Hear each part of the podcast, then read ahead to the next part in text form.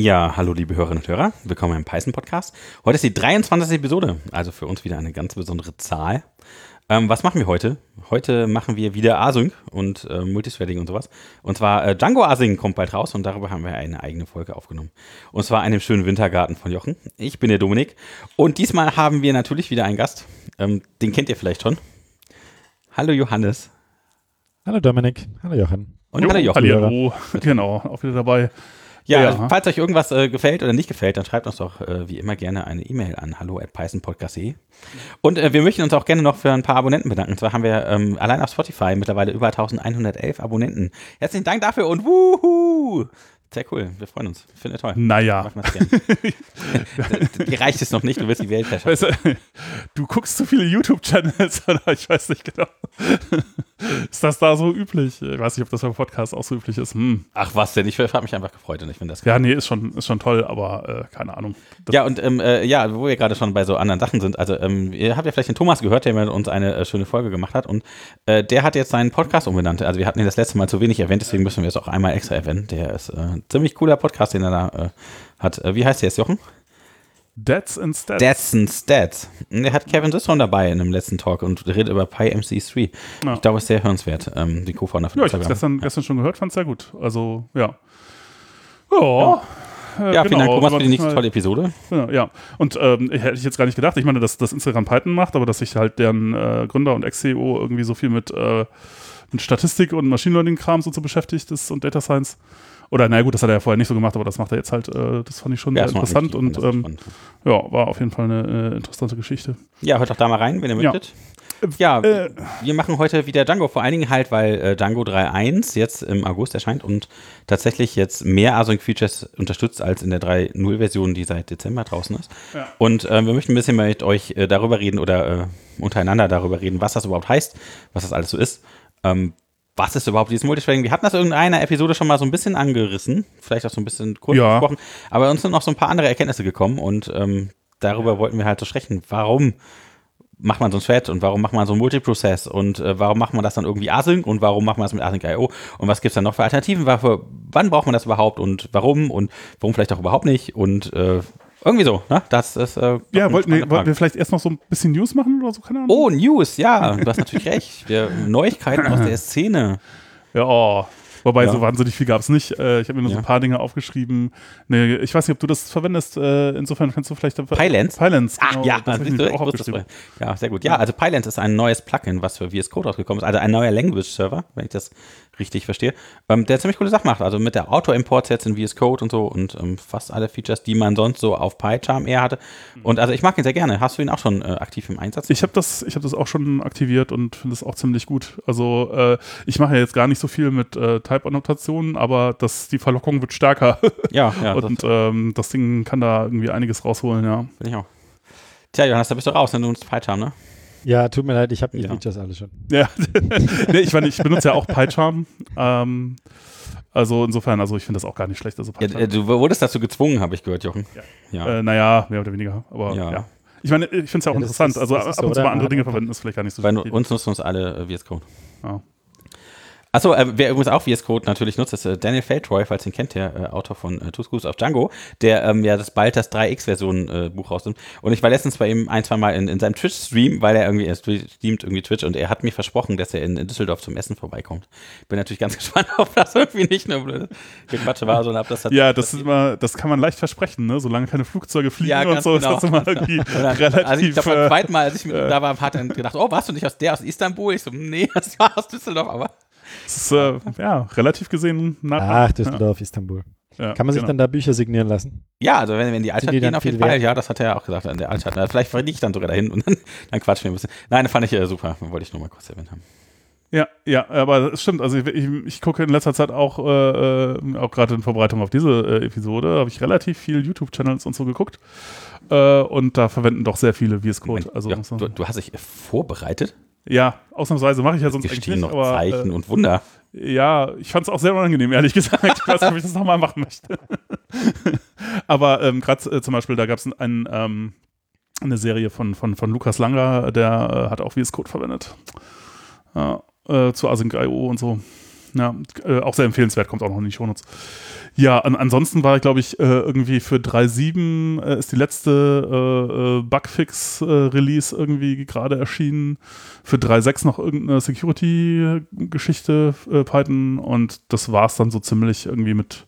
Ja, dann bald ist 3.9 ist durch, ne? Also. Ja, bald kommt dann 3.9, genau. Und, ja. Was ist denn das Tolle an 3.9? Ähm, Jetzt hast du jetzt mal gefragt. Auf dem falschen Fuß erwischt. ja, das, also ich meine, das Tolle an 3.8 ist ja der Walrus Operator und den wir auch alle ständig immer benutzen. Ja. Aber ich wüsste nicht, was in 3.9 Neues drin ist. Doch, also ich habe gehört, äh, dass zum Beispiel diese äh, Subinterpreter-Geschichte da irgendwie mit drin sein soll schon. Also das war fraglich eine Zeit lang und dann gab es ähm, äh, Bitte äh, erkläre unseren Hörern, was ist ein Subinterpreter? Ja, das ist im Grunde auch so eine, so eine Methode, um dann halt eventuell, also ähm, ja, äh, um, um, um halt den GIL so ein bisschen äh, loszuwerden oder halt das so ein bisschen. GIL ist der Global Interpreter Log, ja? Ja, ja. Äh, um, um da das werden so, wir sicherlich gleich noch ganz viel drüber sprechen. Genau, die, die Konsequenzen so ein bisschen zu mitigieren. Und äh, das sollte, aber ich weiß es nicht, vielleicht auch so in 13. Ich, ich habe keine Ahnung. Also ähm, ich habe gehört, Python 3.9 unterstützt einen neuen Parser und der macht ja. ganz viel anders und deswegen kann man jetzt auf einmal ganz viele andere Code-Analyse-Tools oder irgendwas benutzen. Ja. Aber. Ja, diese Pack-Parser-Geschichte, ja. Ja, äh, weiß ich aber auch nicht so viel zu. also, also für den normalen äh, Programmierer erstmal keine Unterschiede. Ja, nicht so richtig viel. Okay. Also muss man sich, muss sich mal mit beschäftigen. Vielleicht gibt es auch irgendwelche total coolen Sachen. Na gut. Ja. Ähm, ansonsten Django, genau, war auch äh, 2214 und 308 sind irgendwie vor kurzem raus. Ja. Ja, also Django ist ja jetzt äh, hart in der Entwicklung zu 3.1. Und das ist ja das, worüber wir heute reden wollen, weil es halt tatsächlich diese Async-Features jetzt gibt. Oder hast du noch mehr News aus der Szene? Ja, äh, ich habe ich welche aus dem Winter gehabt, beziehungsweise aus, der, aus, dem, äh, aus meinem persönlichen äh, Setup. Oh. Äh, und zwar, genau, ich weiß nicht, ob man es hören kann, aber äh, jetzt ist ja irgendwie, wir haben äh, irgendwie eine große Bohrmaschine genommen und dann irgendwie hier mal die Außen, Außenmauer durchlöchert und jetzt ist hier tatsächlich kabelbasiertes Netz Oh. Und äh, ja, also könnte sein, dass es jetzt deutlich weniger knackst als vorher. Das also du meinst, weil es weniger Wi-Fi gibt und jetzt mehr konstantes LAN? Es gibt es halt richtig äh, ordentliches. Äh Stimmt, ich sehe sogar da hinten das Kabel, das durch die Wand in den Innenraum ja. geht, ja. Genau. Und äh, eine zweite Geschichte, die ich auch, die auch neu ist und die gar nicht so, die ich eigentlich ganz cool finde, weil ich nicht wusste, also ich habe das jetzt, ich habe das Ding einfach mal so auf Verdacht gekauft und wusste nicht, ob es geht, aber es ging tatsächlich, war, äh, ich habe mir so eine Cal-Digit äh, Docking Station äh, besorgt. Eine was? Ja. So ja, ja, ja. Äh, kann ich auch. Äh, das Ding äh, versorgt gleichzeitig einen Rechner mit Strom, macht irgendwie Thunder, Thunderbolt äh, und du kannst Monitore dran anschließen und was ich halt da drin habe, also ich habe sozusagen nur noch ein Kabel, das ich halt immer an den Rechner stecke, weil ich hatte nämlich jetzt, da ich jetzt Netzwerkkabel habe, das Problem, okay, wie mache ich denn das Netzwerkkabel an meinem Rechner fest? Der hat ja nur USB-C äh, da so ein, irgendwie so ein Dongle dran zu hängen, der dann so rumbaumelt, ist auch so irgendwie etwas unschön, zusätzlich zu den ganzen anderen äh, Adaptern und, und Dongle, die da sowieso schon rumbaumeln. Ähm, äh, und ähm, das geht damit halt ganz gut, weil da steckt man einfach Ethernet hinten rein, plus irgendwie das, was zum Monitor geht und äh, hat halt nur ein einziges Kabel, was zum Laptop geht und alles andere äh, geht dann über die Docking Station. Und was tatsächlich funktioniert ist, man hat halt, ich habe da hinten halt dann noch Storage dran und das ist schnell, äh, also so eine externe SSD und das ist ordentlich schnell. Der Monitor ist so, so, so ein ultrafein äh, LG 5K und da dachte ich auch so, uh, ob das funktioniert, aber es funktioniert tatsächlich und es kommt auch noch Strom durch. Also also ich suche auch so was ähnliches. Ich möchte gerne meine, meine Monitore umschalten mit so einem Switch und zwar einmal auf ähm, eine Workstation und einmal auf meinen ähm, normalen Rechner. So ein ähm, KVM-Switch, oder? Ja, genau, eine KVM-Switch und ich habe mich dann ja. gefragt, ob es da was Vernünftiges für gibt, weil ich hätte gerne äh, auch die Auflösung der Monitore und mit Switch immer hin und her geschaltet zwischen allen Setups. Das finde ich cool, aber ich habe noch keine Ahnung, was es da gibt. Also falls ihr da irgendwie einen kennt oder irgendwie einen guten Tipp habt, her damit. Ich freue mich drüber. Schau ich mal an und probiere das mal aus. Ja.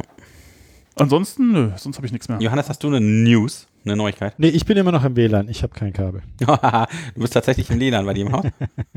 ja. Ja, das geht ja nicht anders. Wir, das ist zu weit weg. Bohrmaschine.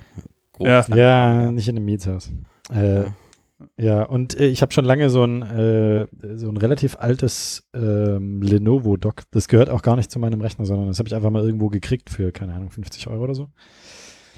Und das ist super. Dock ist, Dock ist total gut. Da ist einfach alles eingesteckt, Tastatur eingesteckt, Maus eingesteckt, Monitore eingesteckt, ähm, Storage ist auch dran. Das ist total gut. Und du sitzt diesmal auf einem anderen Stuhl und auf einem anderen Schreibtisch, als vor einem anderen Schreibtisch in deinem Büro. Nee, nee, ich habe ja zwei, äh, zwei Arbeitsplätze in meinem Büro. Und ja, genau. Der andere Arbeitsplatz. Da ist der Praktikant nicht zu Hause? Na gut. Es, es, gibt den, es gibt den mobilen Arbeitsplatz und den immobilen Arbeitsplatz. Und das, das ist jetzt der fest installierte mit den großen Monitoren. Okay, okay. Ja. Ja, cool, okay. Dann also die, dann ja. würde ich sagen, von mir aus. Danke, also jetzt tatsächlich äh, das geschafft, Thema. 10 Minuten äh, zum Thema zu kommen. Ich bin absolut begeistert, das ist eine Weltpremiere hier heute. Liebe Hörerinnen und Hörer, hört, hört zu, ihr wisst genau, was euch jetzt erwartet. Äh, Weltpremiere Django Async äh, 3.1. Ähm, ja, also g- genau, ich habe mich Ich, da. ich habe direkt mal eine Frage. Ja. ja, was ist denn der Async? Äh, also, du Nee, hast eine Frage. mu- muss ich irgendwas beachten? Wenn ich jetzt von 3.0 auf 3.1 upgrade, Ja. muss ich dann irgendwas machen oder geht es dann auch noch alles? das geht folge? alles genauso wie vorher auch. Wenn man Okay, nichts perfekt. ändert. Wichtigste Frage direkt geklärt. Okay. Okay. Also erstmal nochmal so vielleicht ganz kurz so zum, zum Frame, zum Rahmen, worum es eigentlich geht. Ähm, was Async dann überhaupt bedeutet und was man jetzt damit machen kann, was vorher schon so ging, so diese Geschichte ähm, und wofür man das eigentlich braucht. Also ähm, womit wollt ihr denn anfangen? Vielleicht, was das ist, Async überhaupt und ähm, ja, dann kommt man vielleicht darauf, warum man das vielleicht haben wollen möchte oder vielleicht auch gar nicht braucht. Das ist gleich eine schwierige Frage am Anfang. Oh. Ja, also ich, ich glaube, ich würde tatsächlich mit der Motivation starten, weil sonst wird das direkt zu trocken und alle Leute schalten sofort auf Durchzug. Und ähm, äh, wenn man so zumindest weiß, dass es irgendwie vielleicht nicht so super unwichtig ist und dass tatsächlich irgendwie interessante Dinge damit gehen, dann äh, vielleicht hält man ein bisschen länger durch. Also du weißt schon, dass da äh, Eve Online steht und das ist ja gleich sonst ein Exkurs von mir zu Eve Online. Ja, äh, genau, das wäre dann, das wäre, das wäre interessant. Also, ähm, Aber die sind doch noch auf 2.7. Die, die kriegen dann ja doch die ganzen Sachen gar nicht mit alle. Ja, ja, aber es gibt wahrscheinlich Gründe, warum das so ist. Ähm, also, okay, Ja, ich, ich, ich fange 15 ich fang einfach mal so. Codezeilen, das ist der Grund. Hm? Äh, Eve Online hat von Anfang an gesagt, wir haben, keine Ahnung, 15 Millionen Codezeilen in unserem Server, wir fangen jetzt nicht an, die auf Python 3 Also ähm, genau, äh, Eve Online äh, basiert viel auf Python, falls ihr das noch nicht gehört habt. Ja, ja, genau. Und soweit ja. ich weiß, ich weiß nicht, ob das immer noch so ist, aber soweit ich äh, das gehört habe, äh, äh, auch auf Stackless Python. Oh ja, das ist interessant. Da, da umgehen sie ja gleich viele von den Dingen, weshalb man Async überhaupt braucht. Ja. Das ist ja spannend. Genau, also na, beziehungsweise zu der Zeit, wo sie das äh, gemacht haben, gab es das halt einfach noch nicht.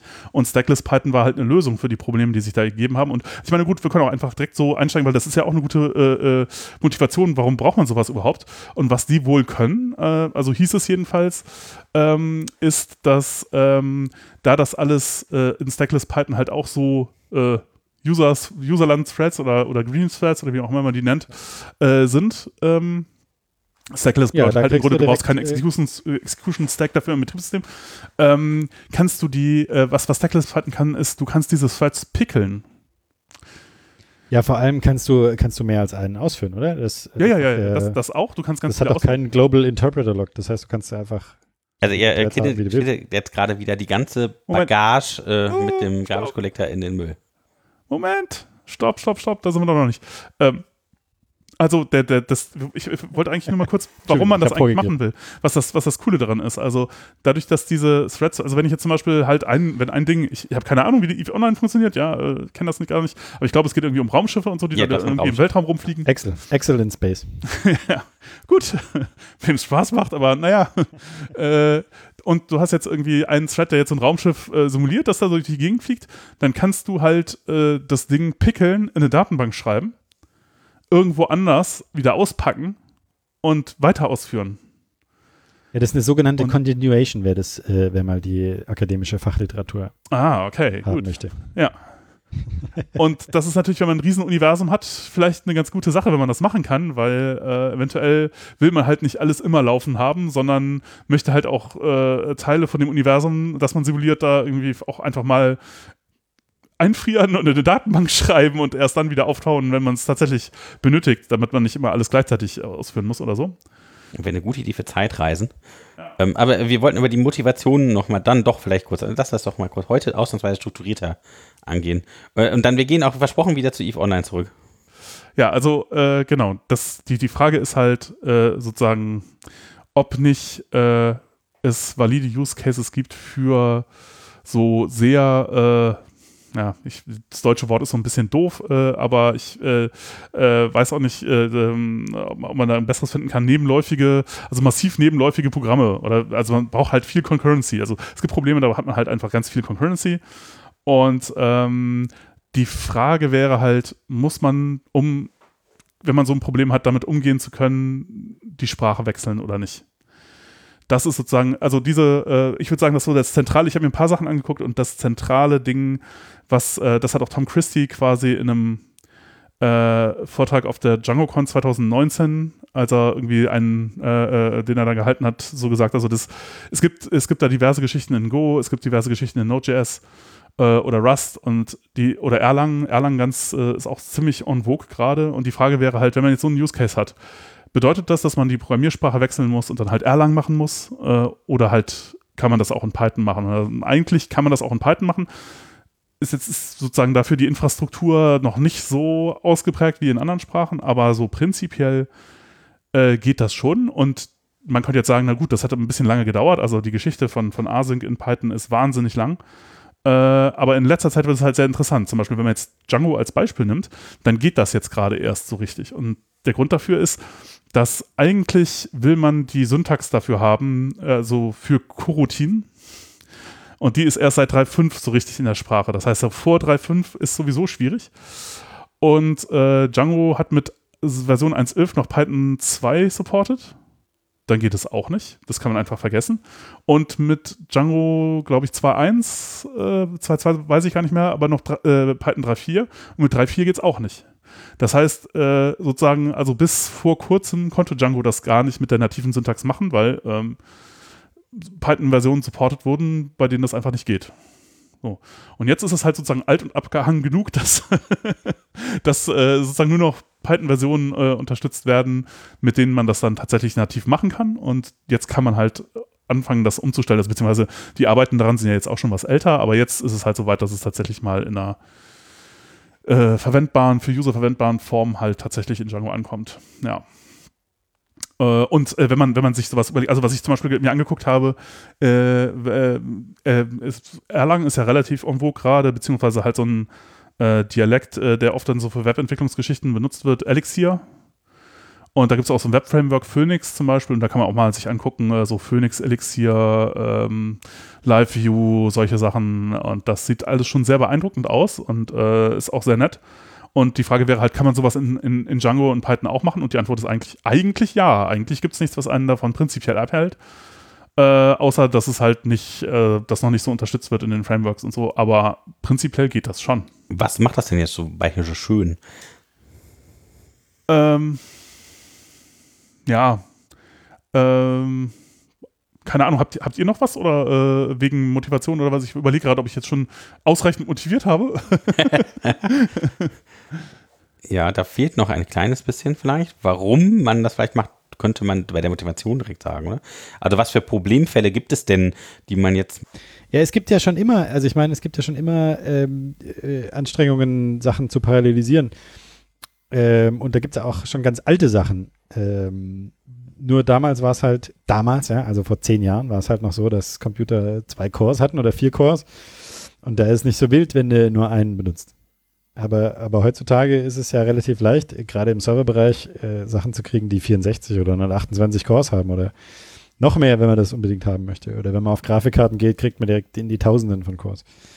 Deshalb äh, ist das, man darf da nicht so viel Python verdammen, weil das einfach vor zehn Jahren noch kein Problem war. Nee, nee Moment, Moment, aber das ist jetzt, glaube ich, ein anderes Problem, oder? Also, oder aus meiner Perspektive ist es ein anderes. Nee, generell, generell äh, die, die Nebenläufigkeit, die, die man da jetzt braucht. Ähm, aber, aber das, braucht man das haben die anderen auch nicht. Das haben die anderen auch nicht. Also, das kriegst du auch auf Node.js nicht hin.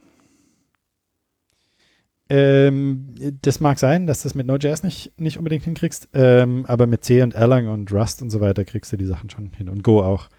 Ähm, ja, ja gut, okay, da die, die nutzen schon alle Cores aus. Ja, äh, aber da weiß ich gar nicht, ob man das unbedingt braucht. Also oder da würde ich jetzt denken so, ja, aber ja, warum? Doch, also ich glaube, das wäre schon, für mich ist das schon eine Motivation, mehr Cores ausnutzen zu können. Äh, äh, geht zwar nicht mit Async, das weiß ich, aber ja. ähm, ja. Äh, generell, die, der Trend geht dazu, mehr Sachen gleichzeitig zu machen, um es mal so auszudrücken. Und dafür ja. braucht man halt irgendeine Syntax. Und klar, es gibt die ganzen äh, Sachen, die man früher machen konnte. Ähm, ähm, da gibt es die coolen Message-Passing-Interfaces und die coolen, was weiß ich, äh, verteiltes Rechnen-Ansätze und dann gibt es Threads und Multiprocessing und so weiter. Ähm, aber die haben halt alle ihre Nachteile und die haben halt alle ihre, sagen wir mal, äh, Schwierigkeiten. Und gerade wenn man, wenn man anfängt mit Threads zu arbeiten in Python, merkt man halt sehr schnell, dass das von der Geschwindigkeit her überhaupt gar nichts bringt.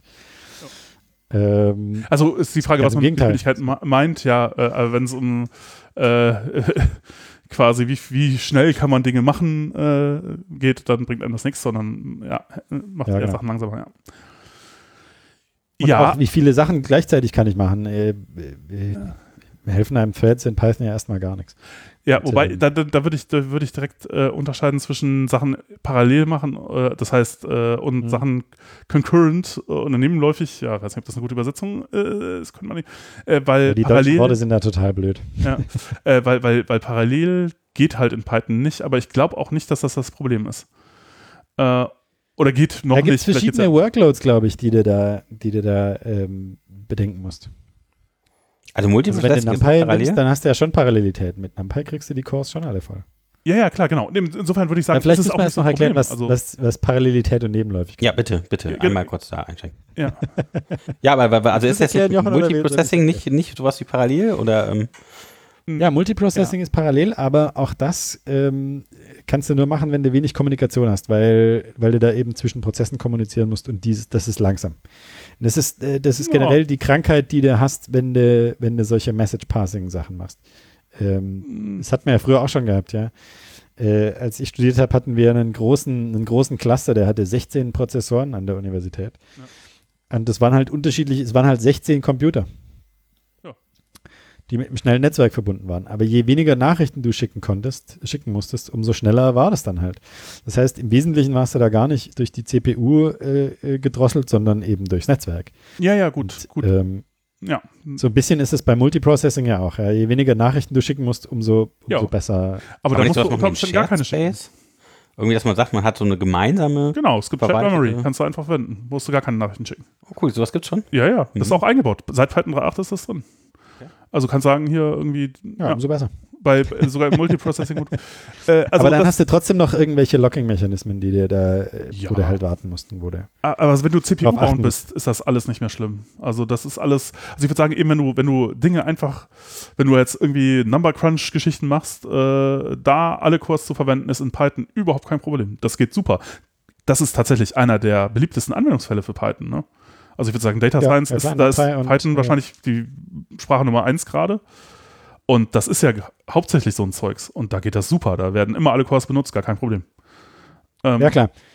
Im, Im, Wesentlichen ist der Trick halt daran, dass die aus, äh, aus Python rausgehen, die Bibliotheken, und dass die das halt in C machen. Ja, oder du kannst halt auch so Dinge, Dinge machen. Nee, nee, nicht nur. Also äh, du kannst auch pure Python-Funktionen parallelisieren. Also mit, mit, mit, mit, mit ja, mit Multiprocess. geht das.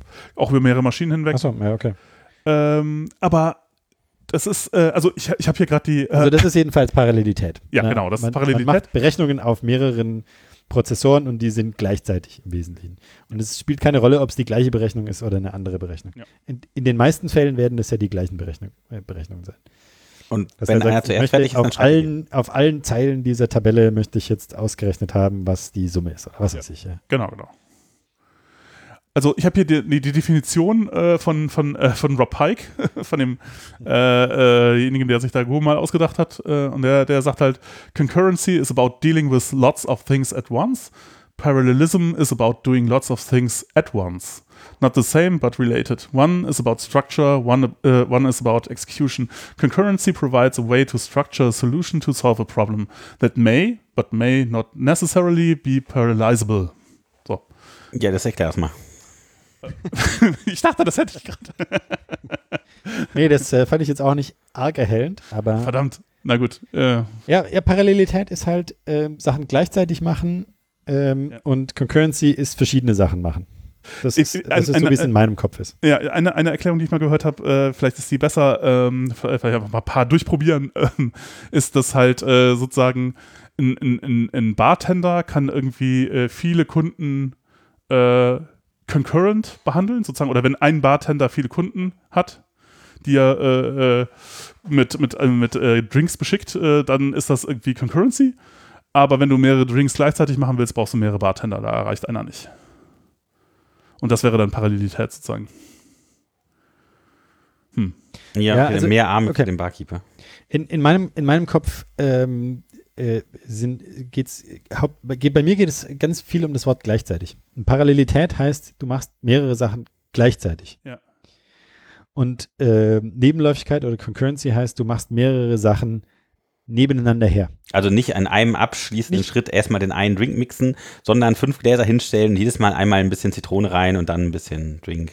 Genau, genau. Genau, also du hast fünf, fünf ja. Drinks, die du zubereiten musst und du machst halt die Schritte von denen und du machst erstmal was an dem Drink 1, dann machst du was an Drink 2, dann machst du was an ja. Drink 3. Und am Ende sind alle fertig. Du, die machst du nebenher, ja? Die Gesamtzeit ist dann ja genau dieselbe, als würdest du fünf Einzel machen, nur du hast halt dann fünf gleichzeitig rausgeschickt und alle haben quasi die Zeit gewartet, anstatt dass du jeweils erstmal den ersten, den zweiten, den dritten, den vierten, den fünften Genau, also genau, du, du machst genau. eventuell die Latenz äh, äh, geringer. Du kannst schon mal äh, die Bestellung des nächsten annehmen, während, während ein Drink noch in Bearbeitung ist. Ja, ja, aber dann du doch kannst nur halt den nächsten bearbeiten, während ja. einer noch, äh, weiß ich nicht, während einem in einem irgendeine fürchterliche chemische Reaktion läuft, die halt eine Zeit lang braucht äh, und du wartest halt jetzt nicht stumpf davor ab. Oder du wartest aufs Eis, oder du wartest auf den Assistenten, der Ja, genau, aber der genau, Erste, der sonst seinen Drink sofort bekommen hätte, weil das Erste in der Schlange stand, der muss jetzt länger warten, weil der die anderen Drinks auch Potenziell, ja. ja.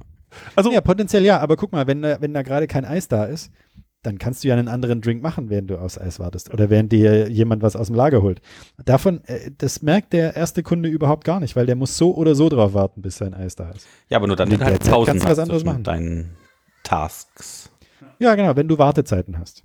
Und dann bemerkt der, bemerkt der erste Kunde gar nichts. Dann hast du automatisch äh, weniger Latenz und mehr Durchsatz. Mhm, weil du mhm. Wartezeiten nutzen kannst. Und das ist ja eine der großen Allüren dieser ganzen Geschichte, dass du sagst, okay, ich muss jetzt eh auf eine Datenbank warten oder auf die Dateien, die Ja, also sobald du zwei Leute hast, die da arbeiten, ne? Also nicht nur den Barkeeper, sondern auch noch die Küche und du möchtest immer einen Drink mit Essen servieren oder sowas. Und solange ja, das Essen noch nicht fertig ist, dann kannst du alle anderen Drinks schon fertig ja, genau. Wenn du Abhängigkeiten hast oder wenn du Wartezeiten hast, die kannst du überbrücken, indem du was anderes machst. Und das ist Concurrency. Du machst nie Sachen gleichzeitig. Du hast, der Bartender kann nie mehrere Sachen gleichzeitig Die wachsen machen. keine fünf oder sechs halt Arme. Ja. Genau, der hat halt nur eine, einen Prozessor. Ähm, aber der kann mehrere Drinks gleichzeitig zubereiten. Das heißt nicht, dass er überall gleichzeitig was reinschüttet, aber das heißt halt, dass die alle zur gleichen, zu einem gleichen Zeitraum in Bearbeitung sind. Mhm, mhm. genau wie der Jochen sagt, wenn du fünf, fünfmal so viele Drinks machen willst, brauchst du halt mehr Bartender und die sind dann auch erstmal unabhängig voneinander. Es gibt jetzt leider keine SIMD-Bartender, die, die mehrere Sachen identisch gleich machen können. Dann könntest du fünf identische Drinks gleichzeitig zubereiten. äh, da wüsste ich jetzt keine, da wüsste ich jetzt keine Analogie in der echten Welt. Aber ich habe jetzt äh, Async ist jetzt Parallelität oder? Nein, Concurrency. Con Concurrency. Also ich würde sagen, dieses Problem Parallelität ist, äh, also dass du beides gleichzeitig brauchst, diesen, also das wäre jetzt mal eine steile These.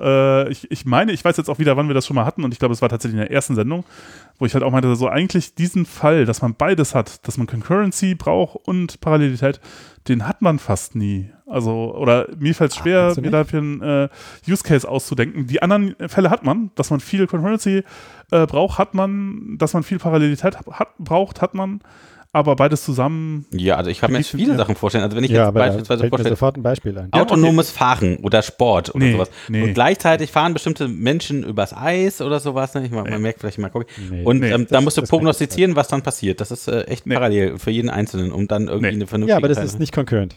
Du machst genau, parallel. Autofahren gleichzeitig. Nein, es waren alle gleichzeitig und alle müssen ja gleichzeitig darauf reagieren.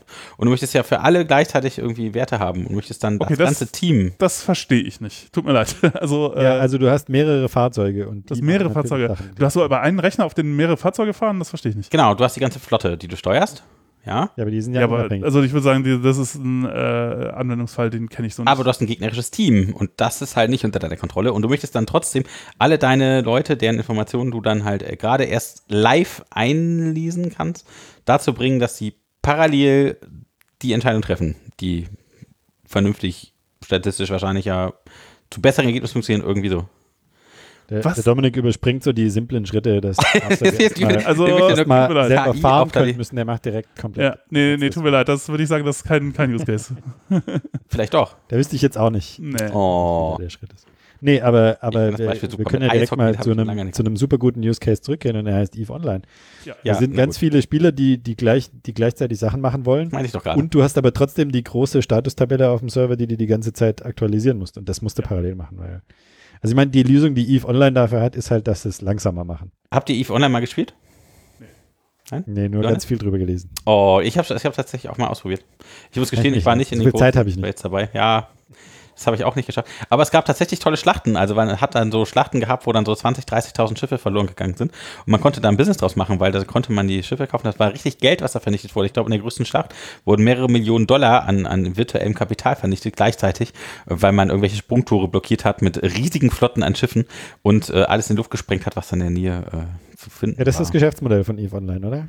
Ja. Kannst also es gibt sogar einige Leute, Güter haben, kaufen und sie dann verbrennen. Ja, und du kannst sogar tatsächlich, aber in diesem Spiel konntest du halt ähm, Echtgelddinger generieren, die du halt verkauft hast. Und wenn du halt ein Wirtschaftsunternehmen, Imperium in diesem Spiel aufgebaut hast, es gab einige Leute, ich glaube, die haben über 20.000 Dollar oder sowas im Monat gemacht, indem die für EVE Online äh, Businesses gebaut haben, die sie da äh, durch die Sachen geschleust haben. Und wenn du dann halt sowas gemacht hast, wie einen Krieg zu organisieren zwischen den einzelnen Fraktionen, die sich gegen das in die Luft sprengen und das halt alles auf dieser spielerischen Karte, ohne dass das jetzt reale Auswirkungen hätte, also außer wirtschaftliche jetzt für die Jungs, die da also vor dem Rechner Geld, saßen, dann äh, war das schon irgendwie sehr faszinierende Geschichte, also, die da irgendwie losging. Aber guck mal, Jochen, das ist doch, das ist doch ein perfektes Beispiel, oder? Du hast ganz viele Spieler, die gleichzeitig Sachen machen wollen und ähm, du musst aber diese Statustabelle, das ist parallel. Ja, also ich würde sagen, Spiele, auf die, Spiel, also auf die ich, meine, ich bin jetzt, ich bin nicht so der Spielexperte, insofern keine Ahnung, aber ich würde jetzt mal sagen, Spiele, die sind alle nur concurrent. Da brauchst du nichts. Nee, wenn ich jetzt gegen, gegen nee, dich spiele, ähm, ein, ein ganz nee, klassisches Killerspiel, ja, und wir schießen beide gleichzeitig aufeinander. Aber wo, wo brauchen die denn, wo brauchen die Spiele denn die, bitte CPU? Die brauchen diese, überhaupt keine diese, CPU. Nee, nee, die, ähm, die äh, Spiele heutzutage laufen nicht mehr auf dem Client, sondern die laufen komplett auf dem Server. Ja, selbst wenn die ähm, komplett auf dem Server laufen, wo die, brauchen die denn CPU? Diese, diese vorher äh, genannte Battle, die der äh, Dominik ja. genannt hat, wo dann 30.000 Leute ja. teilnehmen. Ja. Der Trick an der Sache, warum das funktioniert, ist, dass die den Timestep runterdrehen. Das heißt, in so einer Zone, wo viele Leute gleichzeitig sind, mhm. die müssen auf einem Server sein, damit diese Zone kohärent ist.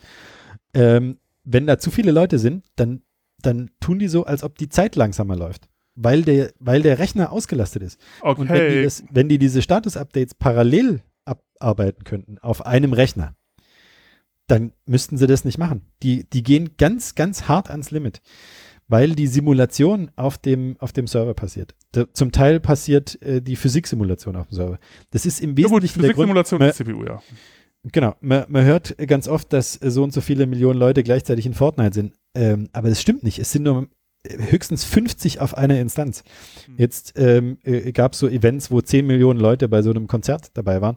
Das ist, das ist ein kleines bisschen gelungen. Das waren 250.000 Instanzen mit jeweils maximal 50 Leuten, weil da einfach der, die, die Auslastung, da ist der Prozessor voll.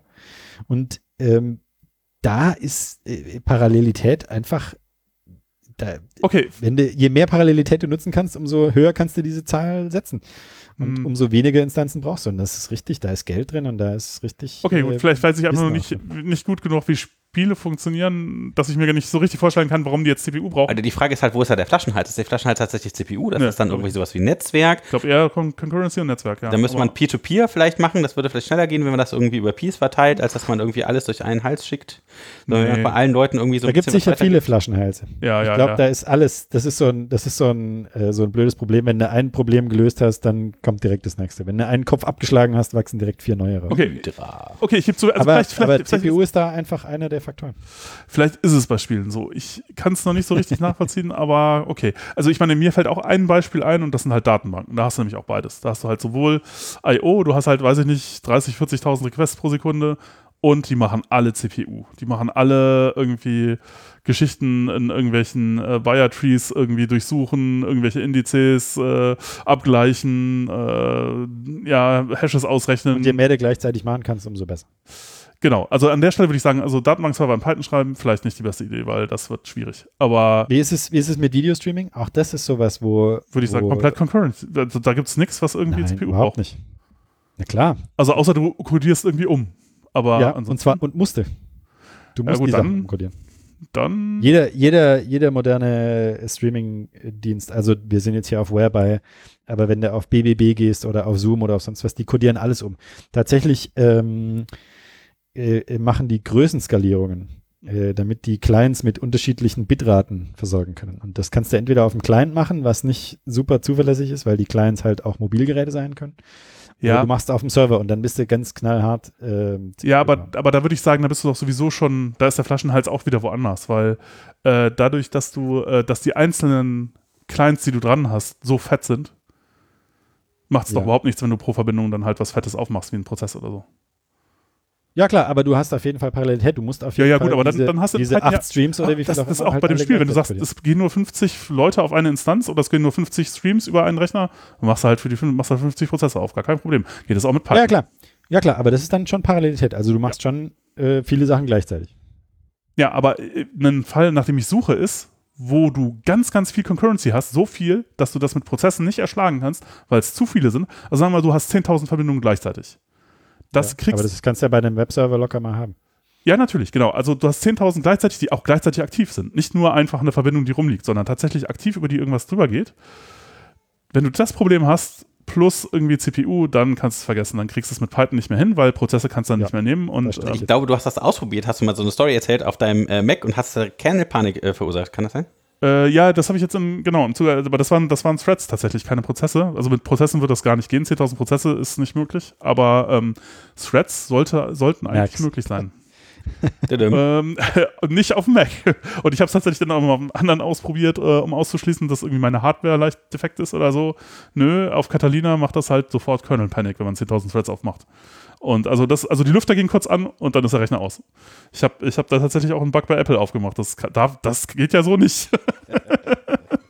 ja, gut, aber ich meine, wenn man da an die Ecken und Kanten geht, dann, ja. also ich habe auch schon mal meinen Mac äh, mit einem Programm abgeschützt, was nur die das Clipboard ausgelesen hat. Das, äh, ja. ja, es ist, es ist, es ist, ich finde, äh, ja, es ein großes ist, Kartenhaus. Hm? Ein großes Kartenhaus.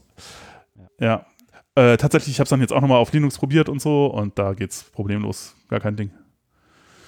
Und ja gut, aber so eine Situation wurde, wurde 10.000 Threads, also ich meine, ähm, das ist dieses ber berühmte C10K-Problem. Mhm. Wie schaffst du es, einen Webserver zu machen, der 10.000 äh, Clients gleichzeitig ja. benutzen, bedienen kann? Ja. Und wenn du das hinkriegst, ist es besser. Weil dann genau, du weniger aber, aber dafür würde ich sagen, brauchst du eben keine CPU, so sondern das ist rein Concurrency und das geht. Ja, das ist richtig. Das geht problemlos mit äh, einem Prozess und äh, einer CPU. Aber ich, ich finde bestimmt irgendeine Workload, wo du noch was berechnen musst. Oder noch, keine Ahnung, Bilder skalieren ja, ich, musst. Ich glaube so, glaub auch, ich glaube, dass es sowas tatsächlich gibt, aber also ist so einfach, dass man sagt, äh, also ich kenne das ja dann immer so, äh, dass Leute sagen, ah, das ist ja keine richtige Programmiersprache. Aber ich meine, wer hat solche Probleme? Also pff, äh, ich hatte sowas ehrlich gesagt noch nie. Also, und ich habe schon eine Menge Zeugs gesehen. Also, mh. Bei mir war es entweder. Ja, vielleicht halt ist es einfach so. Äh, High also Frequency ich, ich Trading. So ein bisschen, das ist, ich glaube, da ist so ein bisschen Selection Bias auch drin, oder? Wir, Gut, kann auch sein, ja. Klar, wir haben auch schon viele Sachen gesehen, aber wir sind halt in Python unterwegs und wir sehen nur solche Sachen, die es in Python gibt. Ja, ja, ja, das mag sein. Das kann, das kann durchaus, ja. Ja, gut, wie auch immer. Wie, wie, wie auch immer, aber genau, dieses, diese Parallelität-Ding, also wenn man beides braucht, ist halt schlecht. Das ist nach wie vor nicht gut in Python. Aber äh, sagen wir mal so, dieser Concurrency-Use-Case, für den es ja tatsächlich auch Anwendungen gibt. Und ich meine, Node.js ist das einer der Gründe, warum Node.js so äh, populär ist, ist halt, dass äh, das damit besser ging oder dafür halt besser benutzt wurde, äh, besser benutzbar war. Äh, äh, und ähm, ja. Äh, ja, auch ein besseres Programmiermodell hat, oder? Also mhm. dieses ähm, Promises und, und, Futures und so weiter, das, ja, das ist alles schon sehr einfach. Ja, aber das ist eigentlich alles, sozusagen, das gibt es halt in Python ja auch ähm, ja. Was, was gibt es denn da an Gibt es schon, aber. Kannst du das kurz beschreiben? äh, ja, also äh, gut, okay. Also wenn wir, wenn wir jetzt schon, schon im Grunde wissen, okay, wir wollen das eigentlich schon haben und das ist schon cool. Und das kann ja wohl nicht sein, dass ich jetzt Node.js lernen muss, nur äh, irgendwie, um äh, immer noch hip zu sein. dann ähm, kann man sich ja, genau, kann man so, okay, wie macht Node.js das denn eigentlich? Weil es, äh, Node.js hat die gleichen Beschränkungen im Grunde. Es ist sehr vergleichbar zu, äh, zu Python, hat die gleichen Beschränkungen. Da gibt es auch in, in, in, in Gil, ja, ganz genauso wie in, in Ruby on Rails in, in, und sonst irgendwie in PHP. Ja, die ganzen Skriptsprachen machen das ja alle. Die machen das alle so, weil es halt auch sinnvoll ist, ja. Ähm, ja, und weil es halt auch single-threaded die Performance, also wenn du ja. kein, äh, kein Multiprocessing brauchst, also wenn du keine Parallelität brauchst und keine Concurrency, dann ist es halt das Schnellste. Ja. Ja, äh, genau. Und was Node.js macht, ist halt, äh, sie haben halt eine Event Loop und ähm, ja, äh, dann kann man halt äh, sozusagen Callbacks auf dieser Event Loop oder sagen wir so, das ist halt das, was ganz früher schon immer, also ich glaube, das ist schon immer möglich. Irgendwie, man kann halt ja, Callbacks, Callbacks, auf dieser Event Loop äh, registrieren, oder? Ja, Callbacks sind ja was Schreckliches. Das ist doch die Callback Hell. Genau, ja. Denn gar keine richtiges, gar keine lineare Programmierung mehr hast. Hast du was gesagt? Hatte ich eher was gesagt? Vielleicht gab es irgendjemand, der hat was gesagt, der wollte, wartet noch auf irgendwas. Wie heißt denn das? Wie muss ich dann da fragen, wenn ich äh, das wissen will? Ach, Moment, da steht jemand, das der hat da rumgegangen. Ach nee, da war doch jemand. Nee, das Problem ist, ach, äh, Moment, da war noch jemand, der hat aber was gesagt, was dann irgendwie, ach, Callback, ach so, da hinten, da, ach nee, da unten, ah, oh. Das ist ja gar nicht so schlimm. Diese Vermischung äh, kriegst du ja immer. Das Problem ist, dass dein Programm dann auch so aussieht, weil du die Callbacks äh, quasi in der falschen Reihenfolge definieren musst. Ja. Du kannst nicht sagen erst A, dann B, dann C, sondern du kann, musst erst sagen erst A und wenn es erfolgreich ist, dann B, ansonsten C und wenn B erfolgreich ist, dann, dann zwischendurch D und E und dann hast du A, B, E, F und äh, C kommt dann irgendwo ganz anders. Das heißt, du hast dein Programm nicht mehr, kannst es nicht mehr von Logisch oben nach unten lesen, hm. sondern du musst es so, so gemixt lesen und das ist ganz, ganz, ganz blöd zu programmieren und deshalb hat JavaScript dann irgendwann diese Promises und Futures eingeführt, mhm. ähm, wo du einfach sagen kannst, ähm, da kommt jetzt was zurück, was irgendwann fertig ist. Ja. Und äh, sobald du es benutzt, musst du halt warten. Ja, äh, kann man, äh, äh, ist, ist in Python gibt es das halt äh, quasi ganz genauso. Also ähm, seit 3.2 gibt es Concurrent äh, ich weiß nicht, ob sich JavaScript das auch so, das Promises-Konzept da so ein bisschen abgeguckt hat. Also Python hat sich das abgeguckt aus der Java-Welt tatsächlich, wo es dieses Future-Konzept wohl schon länger gibt. Ähm, und, aber in äh, Java nimmt man doch viel eher Threads, oder? Da macht man einfach. Ja, aber man kann auch, man kann auch das machen. Das ist, ähm, mhm. ja. Ähm, genau, also aber sagen wir so, wenn wir jetzt schon bei den Callbacks sind, äh, das, das, äh, oder bei den, bei, bei dieser Art, das kann man halt in Python äh, im Grunde auch so machen. Ja, klar. Ähm, ja, also das ist auch in, in dem Async-Teil, also sagen wir so, äh, man muss das, muss das wahrscheinlich alles so ein bisschen äh, voneinander unterscheiden. Es gibt du halt ein riesiges Glossar machen. Ne? Ja, genau, wie, wie, wie das unten drunter aussieht, was man unten drunter für einen Mechanismus verwendet, um halt äh, Concurrency zu erreichen und äh, was man dann für Abstraktionen darüber verwendet, weil tatsächlich in Async.io jetzt sozusagen die aktuell äh, in der Standardbibliothek befindliche äh, Lösung für diese, also, äh, für diese Concurrency-Geschichte ist halt. Ähm, ja, sogar in der Sprache, oder? Nicht nur, ist nicht eine Bibliothek, sondern ist richtig in die Sprache integriert mit den mit Schlüsselwörtern. Ja, aber das ist voneinander, das ist auch, auch eine gute Sache, das ist voneinander getrennt. Also, was in der Sprache tatsächlich drin ist, ist halt, sind halt Async-Funktionen. Also, die ja, man genau, halt mit Async Def, Async Def, genau, und Await. Mit diesen Schlüsselwörtern kann man da operieren, aber in der Sprache ist nur definiert, dass diese Geschichten dann, wenn du sie aufrufst, halt eine Coroutine zurückgeben. Ja. Es ist nicht gesagt, wie das jetzt alles sonst funktionieren muss. Der Rest ist halt. Äh, ja, okay, klar, die Event Loop und so weiter. Du kannst nämlich, äh, genau, du kannst halt äh, äh, Async Def und Await auch in Trio verwenden und Trio verwendet ein ganz anderes Modell unten drunter als jetzt Async Trio. Äh, Trio. Äh, das ist eine Implementierung, ist sowas ähnliches wie Async.io, bloß äh, mit einer ist etwas moderner und eine etwas andere Zielsetzung. Also es gibt diverse. Es gibt, es gibt Async.io, ist in der Standardbibliothek. Es gibt ähm, Curio, das ist das von David Beasley. Ähm, ist halt sozusagen erst ab Python 3.7 und äh, irgendwie so ein bisschen äh, advanceder. Und dann gibt es nochmal die advancedere Version von, von Nathaniel Smith äh, im Trio. Und ähm, das Ding äh, macht im Grunde sowas ähnliches, aber halt anders. also die Art, wie man es programmiert, ist halt anders. Und ähm, benutzt aber Async Def kann man in all diesen Dingern verwenden, weil das halt nur sagt, okay, äh, wenn ich das so auf, wenn ich so eine Async-Funktion habe, dann gibt die halt eine Coroutine zurück. Und ich kann jetzt damit irgendwas machen. Aber wie das Programmiermodell aussieht, was ich dann mit diesen Coroutinen mache, das ist ja demjenigen, der das sozusagen, dieses Framework implementiert, überlassen. Und da gibt es unterschiedliche Ansätze. Und ähm, im Grunde Trio äh, ist so ein bisschen das zu Ende gedacht, dass das halt so ein Problem ist. Also das äh, wurde ja auch schon angedeutet mit dieser Callback-Hell-Geschichte. Also das, das, das grundsätzliche Problem, was auch der, der Autor von Trio da identifiziert hat, also äh, packt da auch mal einen Artikel, wo man das en Detail nachlesen kann in die, in die Shownotes, dass er sagt, das ist alles, also das die Problem, ein großer Teil der Probleme, die wir hier sehen, äh, sind die gleichen Probleme, die Leute früher mit Goto hatten äh, oder er sagt, das ist halt eine sehr gute Analogie dafür. Wir weil, sind in der Assembler-Welt angekommen, wenn wir über GoTo sprechen. Ja, äh, nee, nee, nicht ganz Assembler. Es gibt ganz viele Sprachen, die GoTo haben. Ja. Äh, also, äh, ja, also ähm, das Problem bei Goto ist halt irgendwie, dass es dir, dass es nicht, dass es, was das unmöglich macht, ist halt lokal Logo über Code nachzudenken. Weil du weißt halt nicht, also er hat dann halt so ein schönes Diagramm, wo man halt, äh, er macht halt immer, er geht von einem Goto zu einer Zeile und dann, er macht das halt immer weiter, bis du halt siehst, es ist ein riesigen Spaghetti, ein riesiges Spaghetti-Knäuel. Das heißt, du weißt halt nie genau, wie du eigentlich hingekommen bist und äh, wo es hingeht. Und äh, zum Beispiel, du kannst halt keine Tracebacks werfen, weil du weißt überhaupt nicht, wo du herkommst eigentlich. Und äh, das ist halt relativ schrecklich. Das, das, das, du musst halt dann das Programm immer komplett verstehen. Ansonsten kannst du nicht sagen, was da gerade passiert, weil äh, es keine lokalen Blöcke gibt, äh, die äh, irgendwie, wo man sagt, okay, ich habe jetzt ungefähr verstanden, was das Ding tut.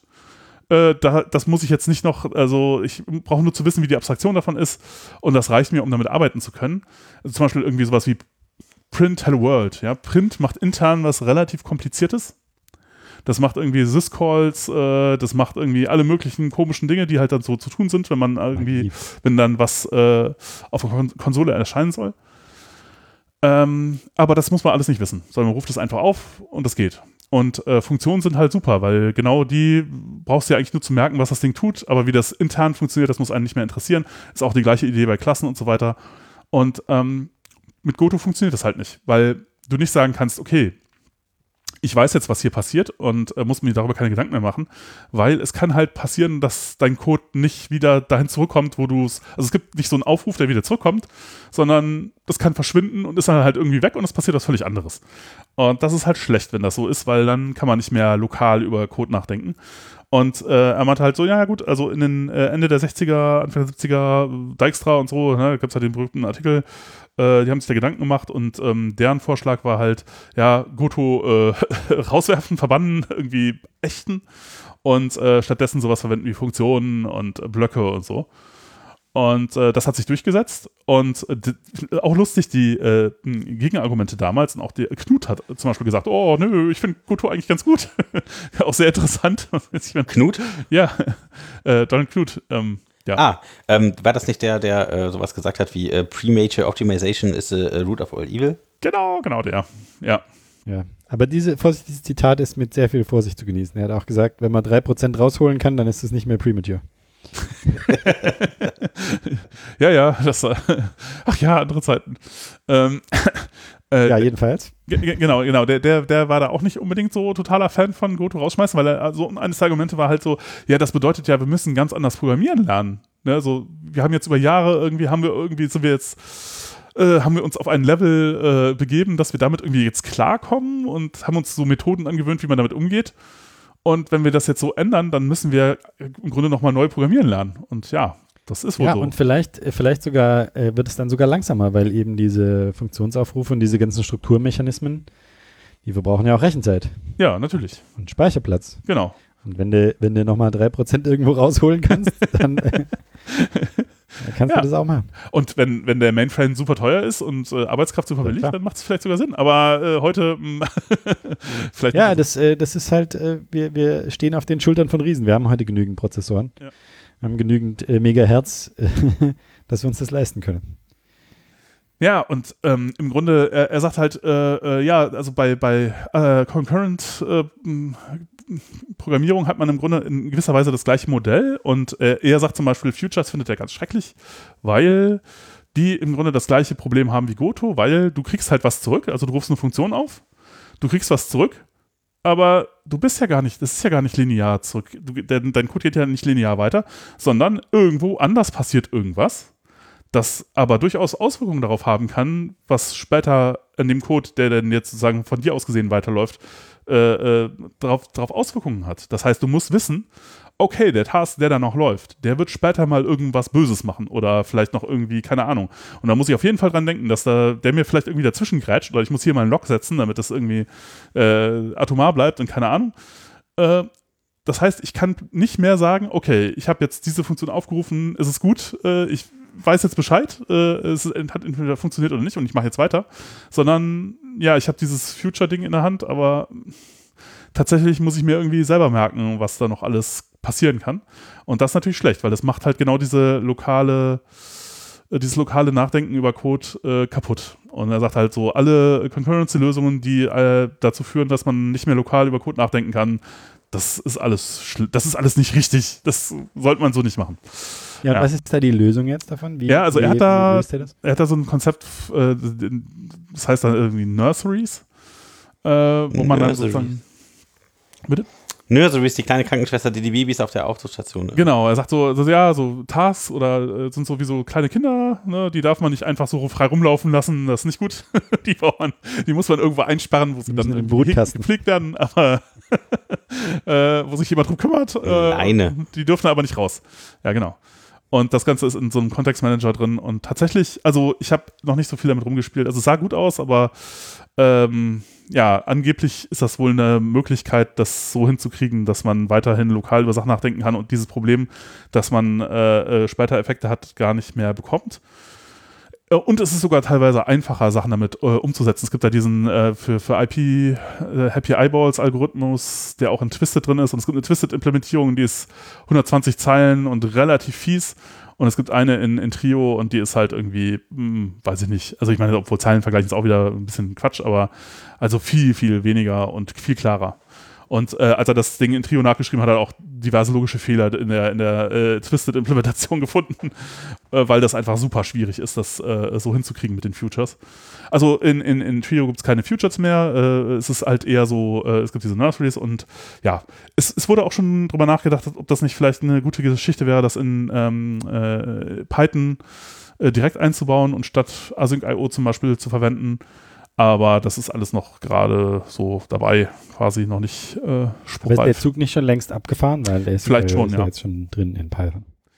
Ja, vielleicht ist er das schon. Viel zu viele Leute oder zu viele Leute äh, verwenden Async.io, äh, als dass man das noch vielleicht ändern könnte. Und es gibt halt da diesen Ökosystem-Split und ja, wahrscheinlich ist es besser dann eben auf das zu versetzen, was eh dabei ist. Weil also, Trio macht das sowas, du hast jetzt gesagt Kontextmanager, das heißt, man muss diesen lokalen Scope nicht verlassen. Ist das nicht eigentlich das, was Funktionen tun? Sowieso schon? Ja, ja, aber Funktion funktioniert halt nicht so richtig. Weil? Ja, die, das, die Tasks laufen ja weiter.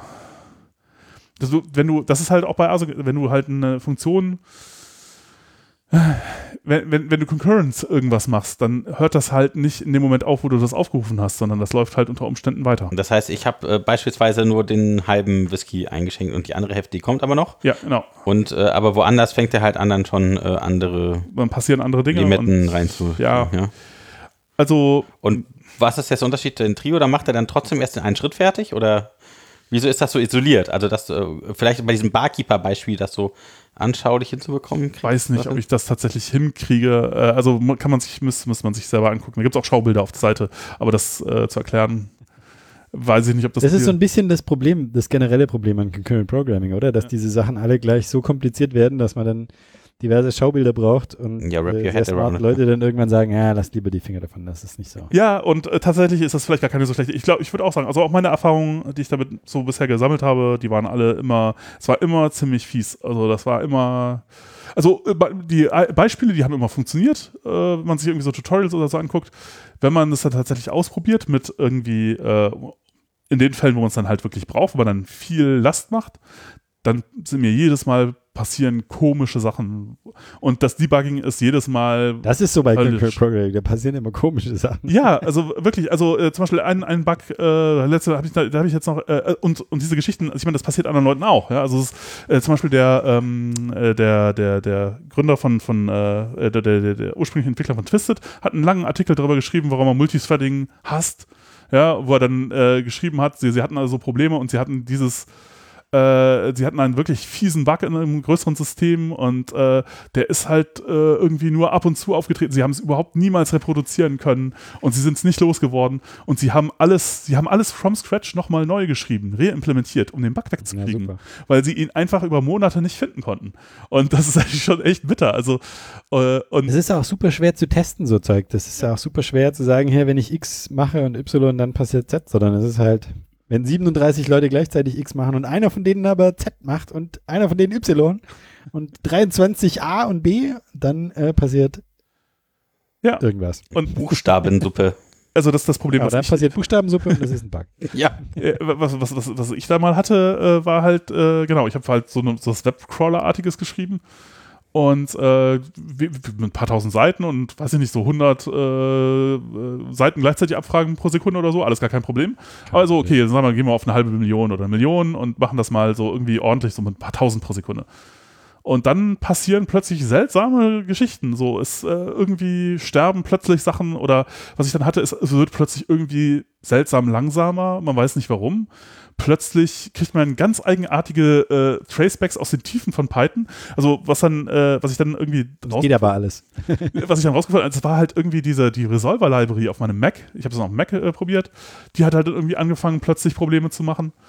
Und äh, zum Glück auf Linux ging es dann. Das ist auch immer sowas, ja, Mac gibt dann, ist ja vielleicht für Smoke-Test gar nicht so schlecht, der macht dann irgendwie ein äh, bisschen früher irgendwie, fängt er an zu rauchen, dann weiß er schon, so bei Linux gehen dann viele Sachen, wo der Mac dann schon raucht, aber äh, also das war, und da habe ich auch lange dran rumgedebuggt und nichts gefunden und es war alles ganz schrecklich, also ja. Ja, Load, Load macht, äh, macht Dinge kaputt, die, die schwer zu finden sind und schwer zu sehen sind. Und äh, die dann auch nur so sporadisch auftauchen. Da wird es dann, dann auf einmal statistisch, wenn du sagst, okay, äh, mein Programm geht äh, in 99 Prozent der, der ja, Abläufe. Das ist dann der echte Bug. Das ist dann wie, dass in der Schaltung irgendwo ein Käfer reingeklettert ist, weil die Schaltung ja. so groß ist, dass da irgendein Käfer dazwischen passt und du weißt ja, aber nicht, wenn halt der DNS-Resolver nur 99 Prozent aller Anfragen korrekt beantwortet und in einem Prozent der Anfragen halt abstürzt oder irgendeinen Quatsch macht, dann hast du halt so statistische Dinge. Aber das ist natürlich sehr unbefriedigend, weil ja eigentlich hm, also als, als, als äh, Softwareentwickler oder als Informatiker ist man ja gewöhnt, dass wenn es geht, dass es dann zu 100 Prozent geht und ja. immer. Und nicht eben. Oder ein, anderes Beispiel, eben Lukas Langer, äh, der, der hat ja bei, bei, Facebook gearbeitet und hat dann auch so ein Beispiel für, sie hatten halt irgendwie ein Ding, was halt auch Async äh, IO gemacht hat und dann haben sie da auch Durchsatz, bei, bei, wenn es anfing so richtig Durchsatz zu machen, wurde es plötzlich irgendwie magisch langsamer. Und, äh, das sind die schlimmsten Sachen. Sie haben dann irgendwie auf ihre Kurven geguckt und sie haben es nicht verstanden und dann, bis dann irgendwann jemandem aufgefallen ist, oh, wo kommen eigentlich diese Kurven her? Hm, na, es gibt da halt noch einen Thread, der guckt sich halt an, was die anderen Threads so machen Perfekt. und was die anderen Tasks so machen. Und der hatte halt in der Art, wie er dann halt die Ergebnisse von dem, was er gesehen hat, gesammelt hat, irgendwie so einen naiven, naiven Algorithmus drin, der mit der Last nicht gut klargekommen ist. Der dann halt sehr, der dann halt schnell langsamer geworden ist und der wurde dann so langsam, dass er alles andere aufgehalten hat. Und da ist dann sozusagen die CPU rausgelegt, ne? Und äh, ja, also, aber das, ist das sind alles so ganz ekelhafte Probleme. Also, das ist, wenn man das nicht braucht, sollte man das nicht machen, glaube ich. Das wäre so. Ja so. Ja, oder halt sich möglichst, äh, möglichst weit davon fernhalten. Also ich meine, wir, wir sind ja Django-Entwickler und wir haben das ja schon lange. Wir haben ja schon, schon lange Sachen, die concurrent sind, weil wir halt, wenn du irgendwo was deployst, dann machst du halt zehn Unicorn-Prozesse an oder so. Ja. Aber die sind ja im Wesentlichen unabhängig voneinander. Die, die, die kommunizieren nur über die Datenbank. Die Datenbank ist da das, was, was die Concurrency macht oder was die, was dass die, die harten Probleme löst, dass das isoliert ist. Genau, da bin ich ganz, ganz froh, bin dass ich auch super froh, dass das die Datenbank macht. Ja. genau. Wo ich einfach sagen kann, okay, das kann ich messen, wie lange braucht es, diese Query auszuführen und wie viele können das gleichzeitig und wenn da zu viele Leute gleichzeitig kommen, dann müssen die halt warten und wenn dann zu viele da sind, dann muss man halt die Timeouts hochstellen, so, fertig. Aber das ist so ein bisschen Concurrency Light, ja, weil du, weil du eben die Sachen so sehr voneinander abtrennst. Beziehungsweise das ist die, die smarte Concurrency. Du trennst die Sachen so weit voneinander ab, dass sie, dass sie unabhängig voneinander sind. Und wenn sie so unabhängig voneinander sind, dass sie, dass sie sich gar nicht, dass sie keine Kommunikation machen müssen, dann kannst du sie auf verschiedenen Rechnern ausführen. Dann kannst du sie skalieren. Kannst du sie wegskalieren. Ja. ja. Entweder über Prozesse oder über Prozessoren, über, über unterschiedliche Maschinen oder über, was weiß ich, Docker-Container, die dir dann, oder über einen Kubernetes-Cluster, ja, wo du dann halt im Prinzip das Gleiche an ganz vielen verschiedenen Stellen ausführst. Und das ist ein, ein Modell. Ja, aber, aber, aber nehmen wir, nehmen wir jetzt mal den Fall, du willst jetzt eben sowas machen wie zum Beispiel, keine Ahnung, was mit, mit Felix Elixir und LiveView geht, halt, du hast halt eine Webseite und äh, pushst den Leuten quasi äh, reaktiv irgendwie Dinge in den DOM. Ja. und du hast da natürlich eine WebSocket-Connection zu jedem Client äh, und das können ja dann Tausende sein oder Zehntausende. Ja. Dann musst du all diese Verbindungen irgendwie handeln, musst damit was machen. Wenn du jetzt äh, dieses klassische Worker-Modell mit Unicorn machst, das geht auch, ja, dann hast du aber ja. irgendwie einen Haufen Verbindungen und brauchst einen Haufen Server. Und äh, mh, hm, wahrscheinlich kannst du es auch mit einem machen. Ja, da würde ich, würde ich mir einfach wünschen, dass es sozusagen so eine, so eine Verbindungsdatenbank gibt,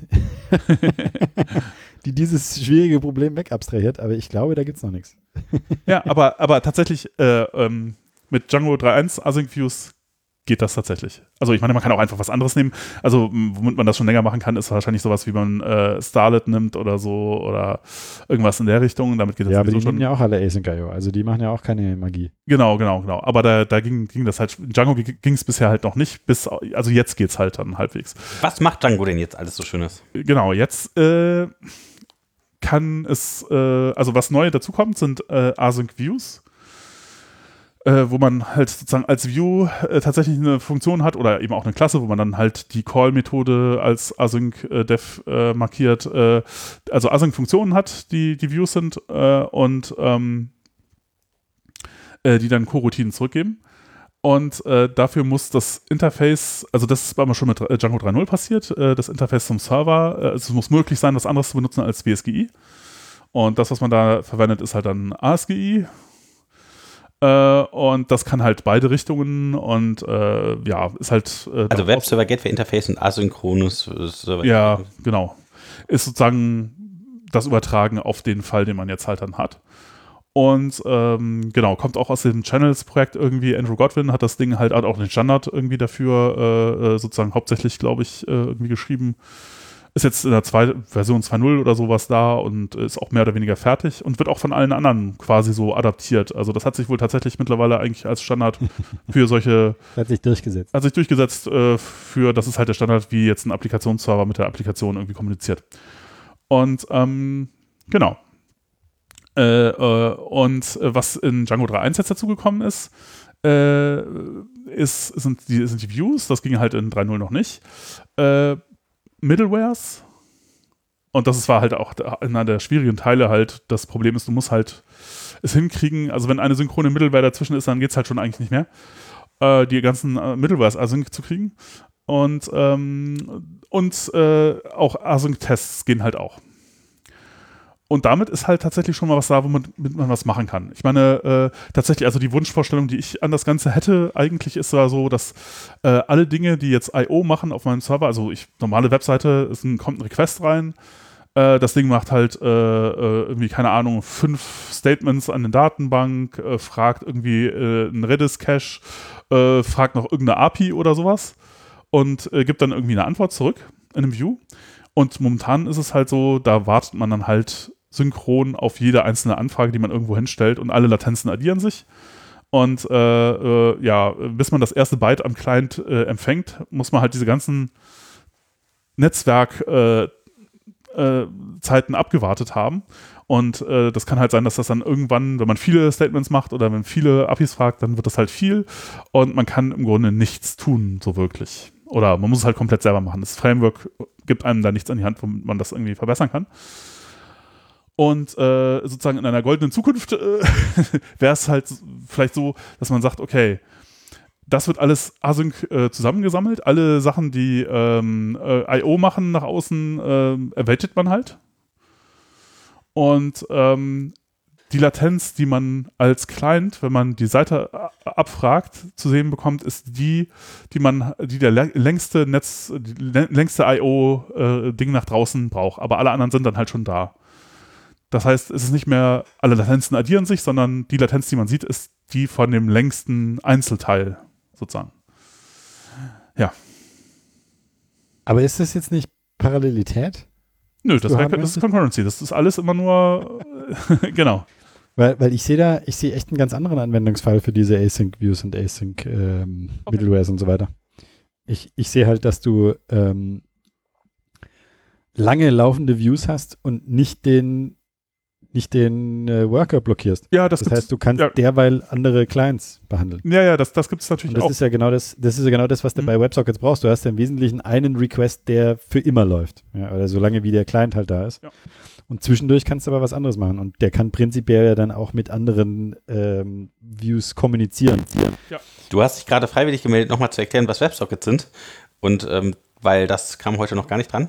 Und, ähm ja, WebSockets äh, sind, also ähm, da muss man ein kleines bisschen ausholen, glaube ich, weil ähm, die, das, das, was man so als Webseite kennt, ist, äh, das hat so ein Modell, das heißt Request Response. Das heißt, du schickst eine Anfrage hin und der Server beantwortet, äh, bearbeitet die und dann schickt er irgendwann eine Antwort zurück und dann ist die, das abgeschlossen. Das ist das ist alles, was da passiert. Also das, was man Mehr, so hinschickt, ist dann so eine Anfrage. Entweder will man irgendwie aus dem klassischen CRUD-Stream genau, irgendwas machen, also lesen oder schreiben oder updaten oder das löschen oder sowas. Und dann äh, bekommst du eine Antwort, die äh, dann irgendwie so einen Statuscode hat, den man vielleicht irgendwie so kennt.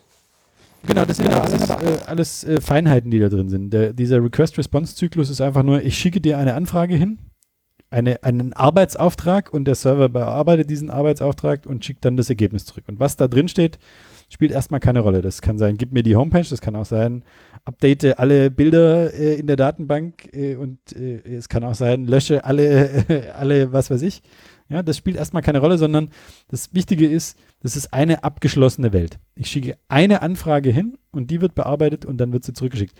Und wenn ich eine neue Anfrage hinschicke, dann hat die mit der vorherigen erstmal gar nichts zu tun man, man, muss dann Tricks benutzen, damit, äh, damit da sozusagen so eine Kohärenz da ist, ja, dass ich der eingeloggte Benutzer bin. Aber im Endeffekt sind diese, sind das alles Tricks, um einzelne Request-Responses, äh, äh, um einzelne solche Zyklen so zu machen, dass die ausschauen, als ob sie zusammengehören. Zum Beispiel sowas wie Session oder sowas.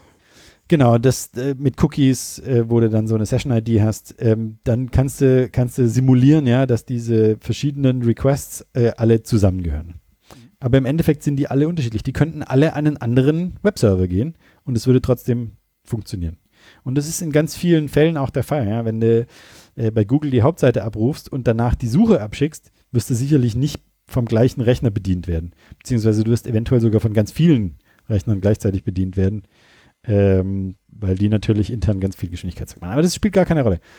Für dich als Client, als, als Browser ist die Welt eine ganz einfache. Du schickst eine Anfrage und dann kriegst du eine Antwort zurück. Und dann ist das abgeschlossen. Und wenn du danach was Neues brauchst, schickst du eine neue Anfrage, kriegst du eine neue Antwort zurück. Ähm, bei WebSockets ist es anders. Bei WebSockets machst du eine, eine Verbindung auf und diese Verbindung bleibt dann bestehen. Und du kannst dann über diese Verbindung Daten an den Server schicken. Der Server kann aber auch selbstständig Daten an dich schicken. Und ähm, das löst so ein Problem, was man früher hatte, wenn äh, diese klassische, das klassische Beispiel ist eine Chat-Anwendung, ja, wo halt einer was in sein Chatfenster eintippt und die anderen sollen das dann sehen. Und bei einem Request-Response-Mechanismus heißt es, dass die halt die ganze Zeit fragen müssen, gibt es schon was Neues? Gibt es schon was Neues? Gibt es schon was Neues? Und der Server die ganze Zeit Nein sagt und irgendwann sagt er halt Ja, weil da irgendjemand anders was eingetippt hat. Viel besser wäre es aber doch, wenn die alle sagen, ich bin jetzt hier und ich möchte gerne alle Nachrichten aus dem Chatraum hören und sobald es eine neue Nachricht in diesem Chatraum gibt, sagt der Server allen angeschlossenen Clients, hier ist was Neues. Dafür braucht man aber so eine bestehende Verbindung. Das heißt, dafür kannst du nicht äh, nur sagen, äh, äh, beantworte mal die Anfrage, gibt es was Neues, sondern da ist die Anfrage, informiere mich, sobald es was Neues gibt. Man hat da früher ganz schlimme Technologien gemacht. Man hat dann irgendwelche Long-Polling-Requests mhm. gemacht oder irgendwelche Meteor-Sachen, die, die HTTP so ein bisschen verbogen haben, um das eben hinzukriegen. Ähm, und hat dann irgendwann äh, WebSocket zum Standard gemacht, was im Wesentlichen das macht. Ja. Das ist eine HTTP, ist erstmal eine normale HTTP-Anfrage, die dann abgegradet wird, damit die Verbindung nicht geschlossen wird. Und diese Verbindung bleibt dann bestehen und ist dann bidirektional. Das heißt, der Client, der Browser kann Nachrichten schicken. Es muss nicht unbedingt ein Browser sein, kann auch was anderes sein. Und der Server kann aber auch Nachrichten schicken. Und dadurch wird eben so dieses, äh, dieses Modell, dieses Programmiermodell, was man früher hatte, ein Request kommt rein, erzeugt eine Response, ausgehebelt, weil ein Request kommt rein heißt, wir verbinden, wir machen jetzt eine Verbindung auf und danach können sehr viele Responses darüber gehen. Da können auch noch neue Requests drüber kommen, weil der Client halt, weil jemand was in sein Chatfenster eingetippt hat und der Client sagt dann, bitte veröffentliche das in diesem Kanal.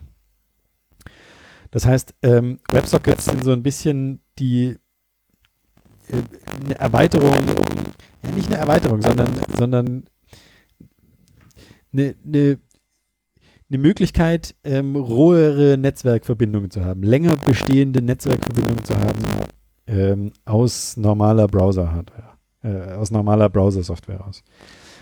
Es gibt inzwischen auch ganz viele andere Clients, die WebSockets verwenden. Die meisten äh, Native-Anwendungen äh, werden mit ihren Servern über WebSockets kommunizieren, weil das eben der Standard ist. Wie macht man sowas in Django? Ähm, in, in, Django macht man sowas erstmal gar nicht. Beziehungsweise jetzt in 3.1 kann man das eventuell machen. Ähm, die WebSocket-Verbindung muss vom Client aufgebaut werden. Das heißt, der Client muss sich irgendwo anmelden und sagen, hier, ich möchte gerne einen WebSocket haben. Und dafür gab es eben in Django diese Erweiterung, die Channels heißt, weil Django selber kann das nicht. Django selber hat nur den Request-Response-Mechanismus. Ähm, das, ist, das ist sofort ersichtlich, wenn man die erste View-Funktion schreibt, weil die eben einen Request kriegt. Und das ist genau der Request, der vom Browser geschickt wird. Der sagt, mach mal bitte folgendes. Und das, was eine View-Funktion erzeugt, ist dann eine Response. Und das ist genau der Abschluss dieses, sobald die View-Funktion fertig ist, ist die Verbindung weg. Um, um da weiterzugehen, um da WebSockets machen zu können, braucht man eben was anderes. Und das war früher Channels. Und jetzt wandert das so langsam in Django selbst mhm. rein. Wo, wobei, äh, also das soll wohl nie tatsächlich nach Django reinkommen, äh, sondern Channels wird jetzt halt das Ding zum Handeln von anderen Pro Protokollen, die nicht HTTP sind. Ähm, also, ja, okay. äh, äh, und zwar nicht nur. Aber das ist dann halt äh, nicht, ja, es sind halt Django Channels, sondern, also es ist äh, quasi. Ge ge des, genau, also Django Channels macht halt sowas dann wie WebSockets, aber halt nicht nur das, sondern halt auch WebRTC und halt auch äh, MQTT und so. Ja, okay. Ähm, okay, also, also alles, alles, alle Protokolle, lange nicht, Verbindungen braucht. Gen genau, genau. Aber du kannst es dann halt schon auch an Django damit anbinden, in gewisser Weise. Mhm. Ähm, genau. Und es wird halt natürlich in, in, in, Channels deutlich einfacher, weil wenn die Infrastruktur für äh, ASCII halt schon in äh, Django drin ist, dann genau, brauchst du da nicht nochmal einen extra äh, anderen Server oder so, sondern kannst du einfach so eine ganz normale Django-Infrastruktur weiterverwenden. Ja. Ähm, ja, ja, genau, genau. Ähm, okay, also das, das ist deshalb, was ich da als Anwendungsfall sehe, dass man da leichter sozusagen in diese Welt reinkommt. Ja, also was ich, was ich total interessant finde, also wie gesagt nochmal, also wenn ihr das nicht kennt, äh, Phoenix Elixir, würde ich mir äh, Live-View an, angucken. Ja, das ist super spannend. Ja, was das Ding nämlich macht, ist, also man kennt das ja so, also ich würde sagen, das, was halt jetzt die meisten Leute schon kennen, Single-Page-App mit JavaScript, da funktioniert das halt so, du machst halt irgendwie auch immer GraphQL oder REST oder sonst was Abfragen irgendwie gegen einen Backend und ähm, da gibt es auch teilweise sowas wie WebSockets oder so, aber im Grunde das ganze State-Handling äh, deiner Applikation machst du halt im Client. Äh, beliebig eklig oder halt auch gut, keine Ahnung. Redux war eine Zeit lang in, ist jetzt nicht mehr so. Äh, jetzt also, gibt es halt andere. Die Vuex. Ja, und ähm, äh, aber, aber im Grunde, du machst das halt in der, in der Applikation weil äh, du dann halt auch da äh, das ganze DOM-Diffing machen kannst und äh, dann halt nur die Sachen updaten, die wirklich geändert werden müssen äh, und so. Und äh, damit das alles funktioniert, äh, musst du das halt dann im Client machen und so. Und dieses Phoenix macht halt, das macht das halt anders. Das macht das alles auf dem Server. Und das schickt sozusagen nicht irgendwie die jetzt gedifft irgendwie den DOM zurück, sondern es schickt dir halt sozusagen die Änderung an deinem State äh, äh, zurück an den Client und da wird es halt direkt im DOM geändert. Aber dadurch, dass das halt sozusagen auf dem Server alles ausgerechnet wird, kann das sehr blöd sein auf dem Client. Also da ist halt äh, irgendwie das auf die, der JavaScript-Teil von dem äh, äh von, von, diesem Live-View-Dings ist halt irgendwie so, so 1000 Zeilen und ich habe einen, einen Vortrag irgendwie von dem Entwickler davon gesehen, der meinte immer so, also ja, ich, er muss immer aufpassen, er hatte manchmal das Gefühl, er ist jetzt hauptsächlich JavaScript-Entwickler und da muss er sich immer selber sagen, nein, ich fand diese JavaScript-Frameworks alle immer ganz furchtbar und ich wollte das anders machen und äh, ich sollte nicht äh, jetzt anfangen, irgendwie das nächste äh, verrückte äh, JavaScript-Frontend zu schreiben, sondern das muss so wenig JavaScript bleiben wie möglich. Und es ist halt auch relativ wenig, es sind halt irgendwie 1000 Zeilen oder so. Und ähm, alles andere passiert auf dem Server und das updatet den DOM direkt. Also was über die Leitung geht, ist tatsächlich nur so etwas wie äh, Name des Attributs von irgendeinem Formularfeld oder sowas, dann ein neuer Wert und dann wird es halt geändert und zwar direkt im DOM. Und das ist halt natürlich nochmal deutlich schneller, als, als man das normalerweise so gewöhnt ist von den äh, JavaScript äh, äh, und es ist halt weniger Kram auf der Leitung. Ja? Was man normalerweise, was man selbst bei den, bei, bei diesen Single-Page-Apps-Geschichten halt auf der Leitung hat, ist ja nicht nur äh, der Payload, der übertragen wird äh, äh, von dem, von den APIs sozusagen, also weiß ich nicht, irgendwelches JSON, äh, wo halt auch ganz viel immer dupliziert wird und ganz viel Boilerplate dabei ist, äh, sondern ähm, was halt auch da immer noch mitkommt, ist halt diese ganze Protokollgeschichte und die Cookies, ja, so 4 Kilobyte Cookie-Kram, der dann hin und her geschickt wird. Äh, dann äh, und es wird jedes Mal nochmal, auch der, auch der Server muss immer nochmal, ach so, äh, ach, hier ist deine Signatur, ach, du bist der User, ach, sehr gut. Und äh, alles klar, ich merke mir das mal und vergiss es sofort wieder beim nächsten Request. Ja, das ist halt eigentlich, wenn man sich anguckt, was da tatsächlich passiert auf der Leitung, ist es alles ganz schön verrückt. Und äh, wenn, wenn man sich dem gegenüber anguckt, was, was Elixir da macht, da geht einfach nur die rohen Daten, die gebraucht werden, um den DOM zu ändern, gehen über die Leitung und sonst nix. Und das ist wirklich Ja, das super wenig. Ja, also das klingt ziemlich schlau. Und der Witz ist, genau das gleiche könnte man mit Django eigentlich auch machen. Ja. Du brauchst eigentlich auch nur Ja, diese müsste doch 1000 mal Zeilen. jemand machen. Jochen. Ja, äh, ich dachte, ich hatte auch schon so, ich dachte so, ah, also vielleicht sollte man sich diese 1000 äh, Zeilen JavaScript äh, da mal genau angucken und dann halt äh, das Ganze mit, mit Channels oder weiß ich nicht äh, und Websockets äh, machen, weil dass man den State mit Async und so super handeln kann, das kann man in Python und mit Django ganz genauso machen. Ne? Das muss man nicht, Ja, da braucht man das, das Erlangen da gar nicht. Ja. ja, also genau, das ist halt so, so ein bisschen das Versprechen. Und äh, das wäre natürlich schon sehr cool, wenn man sowas machen könnte. Ja. Ähm, genau. Wir, wir müssen noch ein paar Schlüsselwörter sagen, Ah. oder? Bevor, wir, Ja. bevor wir aufhören können. Das ist ein Bier. Soll ich mal, soll ich mal einfach so Wörter reinwerfen? Kooperatives Multitasking. Ach ja, kooperatives Multi. Genau, ja, äh, wir haben jetzt noch gar nicht die wirklichen Unterschiede. Also, äh, äh, genau. es gibt jetzt unterschiedliche Ansätze, wie man diese Concurrency-Geschichte hinbekommt. Äh, ah, soll ich ein bisschen was über Geschichte erzählen? Interessiert euch das? 19. Das wär Jahrhundert ja- oder? Also damals. also wie Concurrency irgendwie nach Python gekommen ist. Äh, ich ich habe das, äh, einen Großteil davon habe ich aus an der, wie so ein Märchen, was man seinen Kindern erzählt. Ja, Wie äh, Concurrency damals nach Python gekommen ist. Ich, ich kann nur diese, diese Serie von, von, von Lukas Langer da über Async.io empfehlen. Da, da habe ich jetzt einen Teil von dem, was ich jetzt erzähle, her. Ähm, äh, und zwar ist es so irgendwie Mitte der 90er oder so, gab es da halt so erste Anwendungen für, äh, man will vielleicht diverse Dinge parallel machen. Äh, ach verdammt, jetzt bin ich selber in die Falle getappt. Concurrent machen. Nebenläufig? Äh, nebenläufig, ja. Äh, und äh, zwar, äh, und da gab es das Medusa-Framework für. Und äh, das wurde zum Beispiel verwendet von Google äh, dann, äh, um den Webcrawler zu bauen. Und so ist halt Python ja auch irgendwie bei, bei Google reingekommen, halt über den, über den Crawler. Ähm, und das ist auch irgendwann dann in die Standardbibliothek reingekommen als Async Core. Ich glaube, das Modul ist auch heute noch in der Standardbibliothek, aber äh, ja, deprecated. Und ähm, dann äh, gab es halt eine ganze Zeit, äh, ganze Zeit lang ähm, irgendwie so Ansätze. Dann kam irgendwie, glaube ich, zur Jahrtausendwende irgendwie so um den Dreh irgendwie Twisted dazu. Äh, wurde dann auch viel verwendet, war aber immer inkompatibel zum Rest äh, äh, von, von, von Python. Ne? So die normalen Standardbibliothek-Funktionen, die blockieren alle, die machen alle synchronen I.O. und so. Das hat nie so richtig dazu gepasst. Das heißt, das musste alles irgendwie anders gemacht werden. Das heißt, man konnte Code, den man jetzt in Twisted äh, wo man Twisted benutzt hatte, um das ähm, Concurrent zu machen, nicht jetzt mit irgendwas anderem verwenden. Wenn man jetzt vorhatte, auf G-Event umzusteigen oder so, ging das halt nicht. Ja, äh, und aber das, aber Twisted ist auch ein Riesending. Ich, es gibt ganz viele Firmen, die das für irgendwelche Netzwerkgeschichten benutzt haben. In Apple, Apple hat das sind ja ganz- auch super viele Sachen, die man vorher einfach nicht machen konnte. Ge- Genau, genau. Also war, ist schon ein Riesending.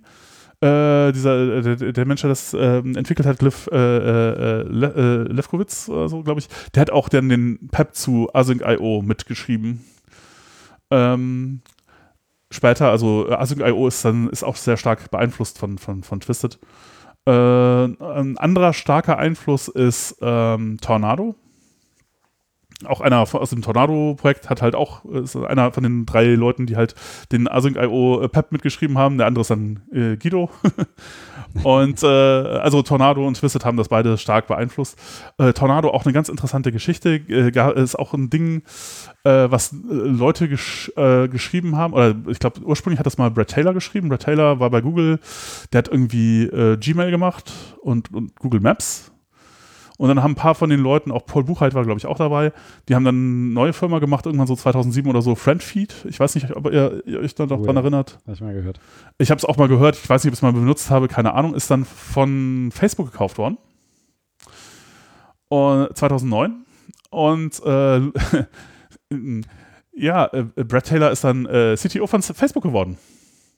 Und ich hatte ja, ich hatte, schlecht. das war das letzte zufällig, war auch, glaube ich, in der Podcast-Episode mit, mit Lukas Langer, der war ja lange bei Facebook und äh, erzählte dann so, dass intern bei Facebook ein großer Teil von, von Facebook ist halt irgendwie Python, äh, so. Fand ich überraschend, wusste ich gar nicht. Und so Ach, komisch, wie kam denn da Python rein? Ja gut, vielleicht über Instagram oder so, aber nee, tatsächlich irgendwie, ja, äh, der Autor von Tornado ist halt irgendwie, war halt CTO von Facebook lange Zeit. Also ähm, ja, und hat da wahrscheinlich auch irgendwie seine Python-Vorlieben vielleicht so ein bisschen ausgelebt. Äh, jedenfalls, äh, genau. Jeder bringt seine eigene Technologie mit. Ja. ich, äh, genau, und ähm, ja, äh, das äh, äh, das äh, Tornado ist auch heute noch irgendwie eine, eine ganz, äh, ganz interessante Geschichte, wird auch noch äh, nach wie vor aktiv entwickelt. Ist auch äh, bei, bei diesen Jupiter-Geschichten liegt das da irgendwie drunter. Ähm, ja, äh, und genau, aber das waren halt alles Dinge, die unabhängig voneinander halt existiert haben. Und mit Python 2, 2 war das sowieso alles nicht so gut kombinierbar. und dann, genau, ist halt 2012, glaube ich, gab es dann so erste Ansätze dazu, das mal dann tatsächlich in die, Spra äh, in die Standardbibliothek und in die Sprache irgendwie reinzubringen. Und ich glaube mit 3.4, das muss dann irgendwann so 2013 irgendwann gewesen sein. Ah, ich weiß es nicht so genau. Äh, ist dann halt auch äh, äh, sozusagen das in der Sprache gelandet, beziehungsweise in der Standardbibliothek mit diesen äh, ähm, Dekoratoren für äh, Async-Funktion. Und dann in 3.5 kam die echte Sprachunterstützung mit äh, Async-Def und Await äh, dazu. Also ab dann gibt es eigentlich tatsächlich richtig äh, Unterstützung in der Syntax. Ja, und es gab noch ein paar weitere Geschichten, die dann auch später dazugekommen sind. Ähm, da hat sich auch noch einiges getan. Äh, also es ist heute viel angenehmer, das Ganze äh, zu äh, benutzen. Also es ist viel angenehmer, das zu benutzen als früher. Äh, und ähm, es ist eigentlich inzwischen richtig klasse. Also äh, es ist aber was, ist eine völlig andere äh, Geschichte als jetzt, es gibt jetzt auch andere Sachen, also man kann zum Beispiel, also ähm, Multithreading gab es in Python auch schon immer, war in Python 2 ganz, ganz schrecklich, weil ähm, noch schrecklicher. Ja, äh, äh, weil es tatsächlich so ein Lock-Contention-Problem gab. Also einmal ist es natürlich langsamer, als wenn es nur auf in einem Thread ist. Also wenn man, je mehr Threads man hat, desto langsamer wird es eigentlich. Und äh, Python 2 ganz besonders schrecklich auf mehreren Prozessoren, weil da haben die Threads sich dann tatsächlich um den Gill gekloppt und äh, ja, äh, Ganze wurde noch viel schlimmer, langsamer. Aber auch da, seit Python 3.2 gibt es einen neuen Jill. Also der, in Python 2 wurde das so gemacht, oder beziehungsweise vor Python 3.2, dass äh, der Interpreter alle 100 Ticks, also ein Tick ist halt irgendwie so eine, ja, ich weiß nicht. Äh, das ist ein, ein Opcode, oder, der ja. ausgeführt wird. Mhm. Genau, das ist so ein, sozusagen eine primitive Operation, aber das kann auch sowas sein, also wenn man sagt so vor i in Range eine Million, dann ist das auch nur ein Tick. Das ist so ein bisschen schlecht, weil es kann halt sein, dass ein Tick sehr, sehr lange dauert.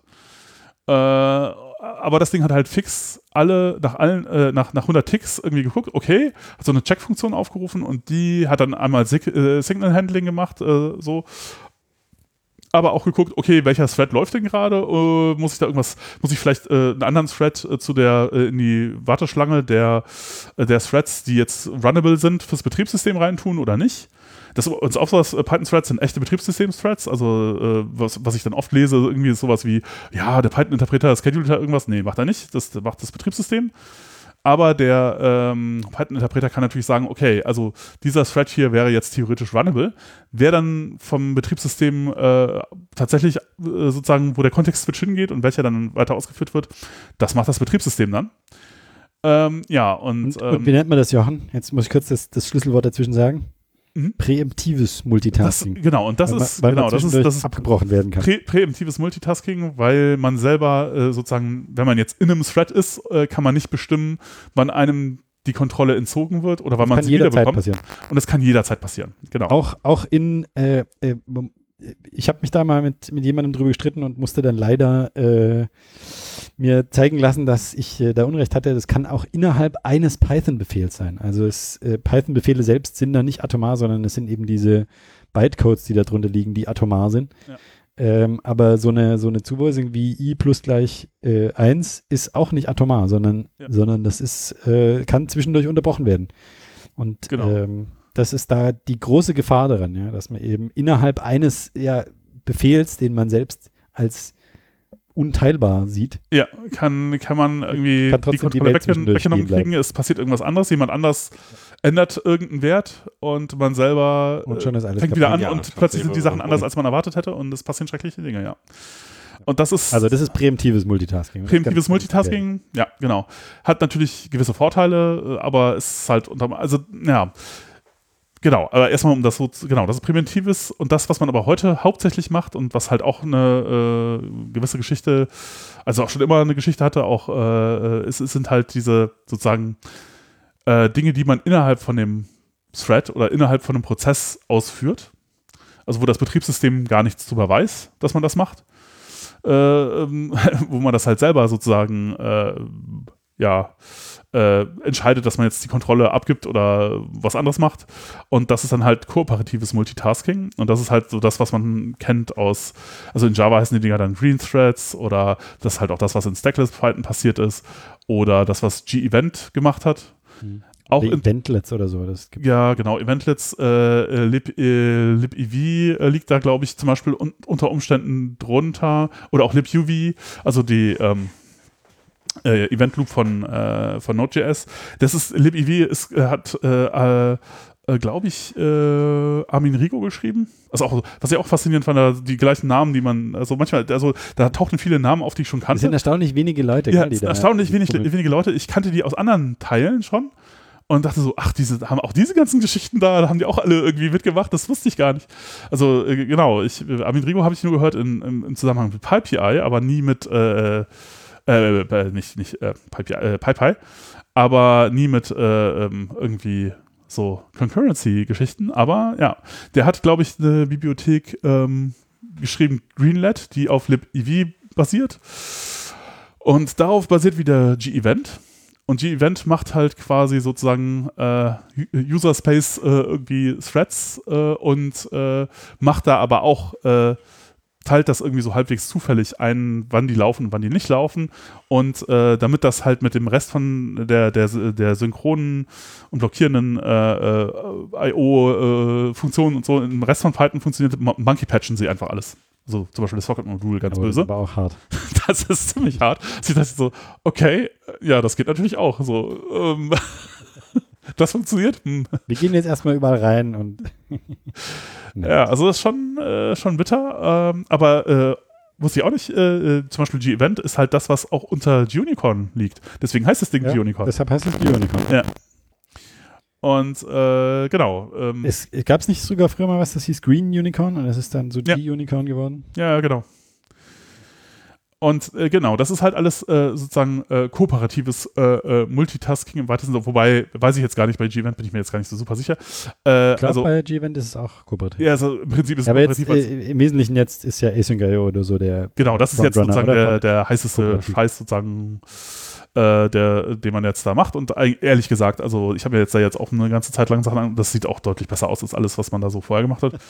Und ähm, Ja, aber im Wesentlichen heißt es doch jedes Mal, wenn du Yield sagst, ähm, bitte die Kontrolle erstmal weggenommen. Yield. ja, nicht hier, äh, wait.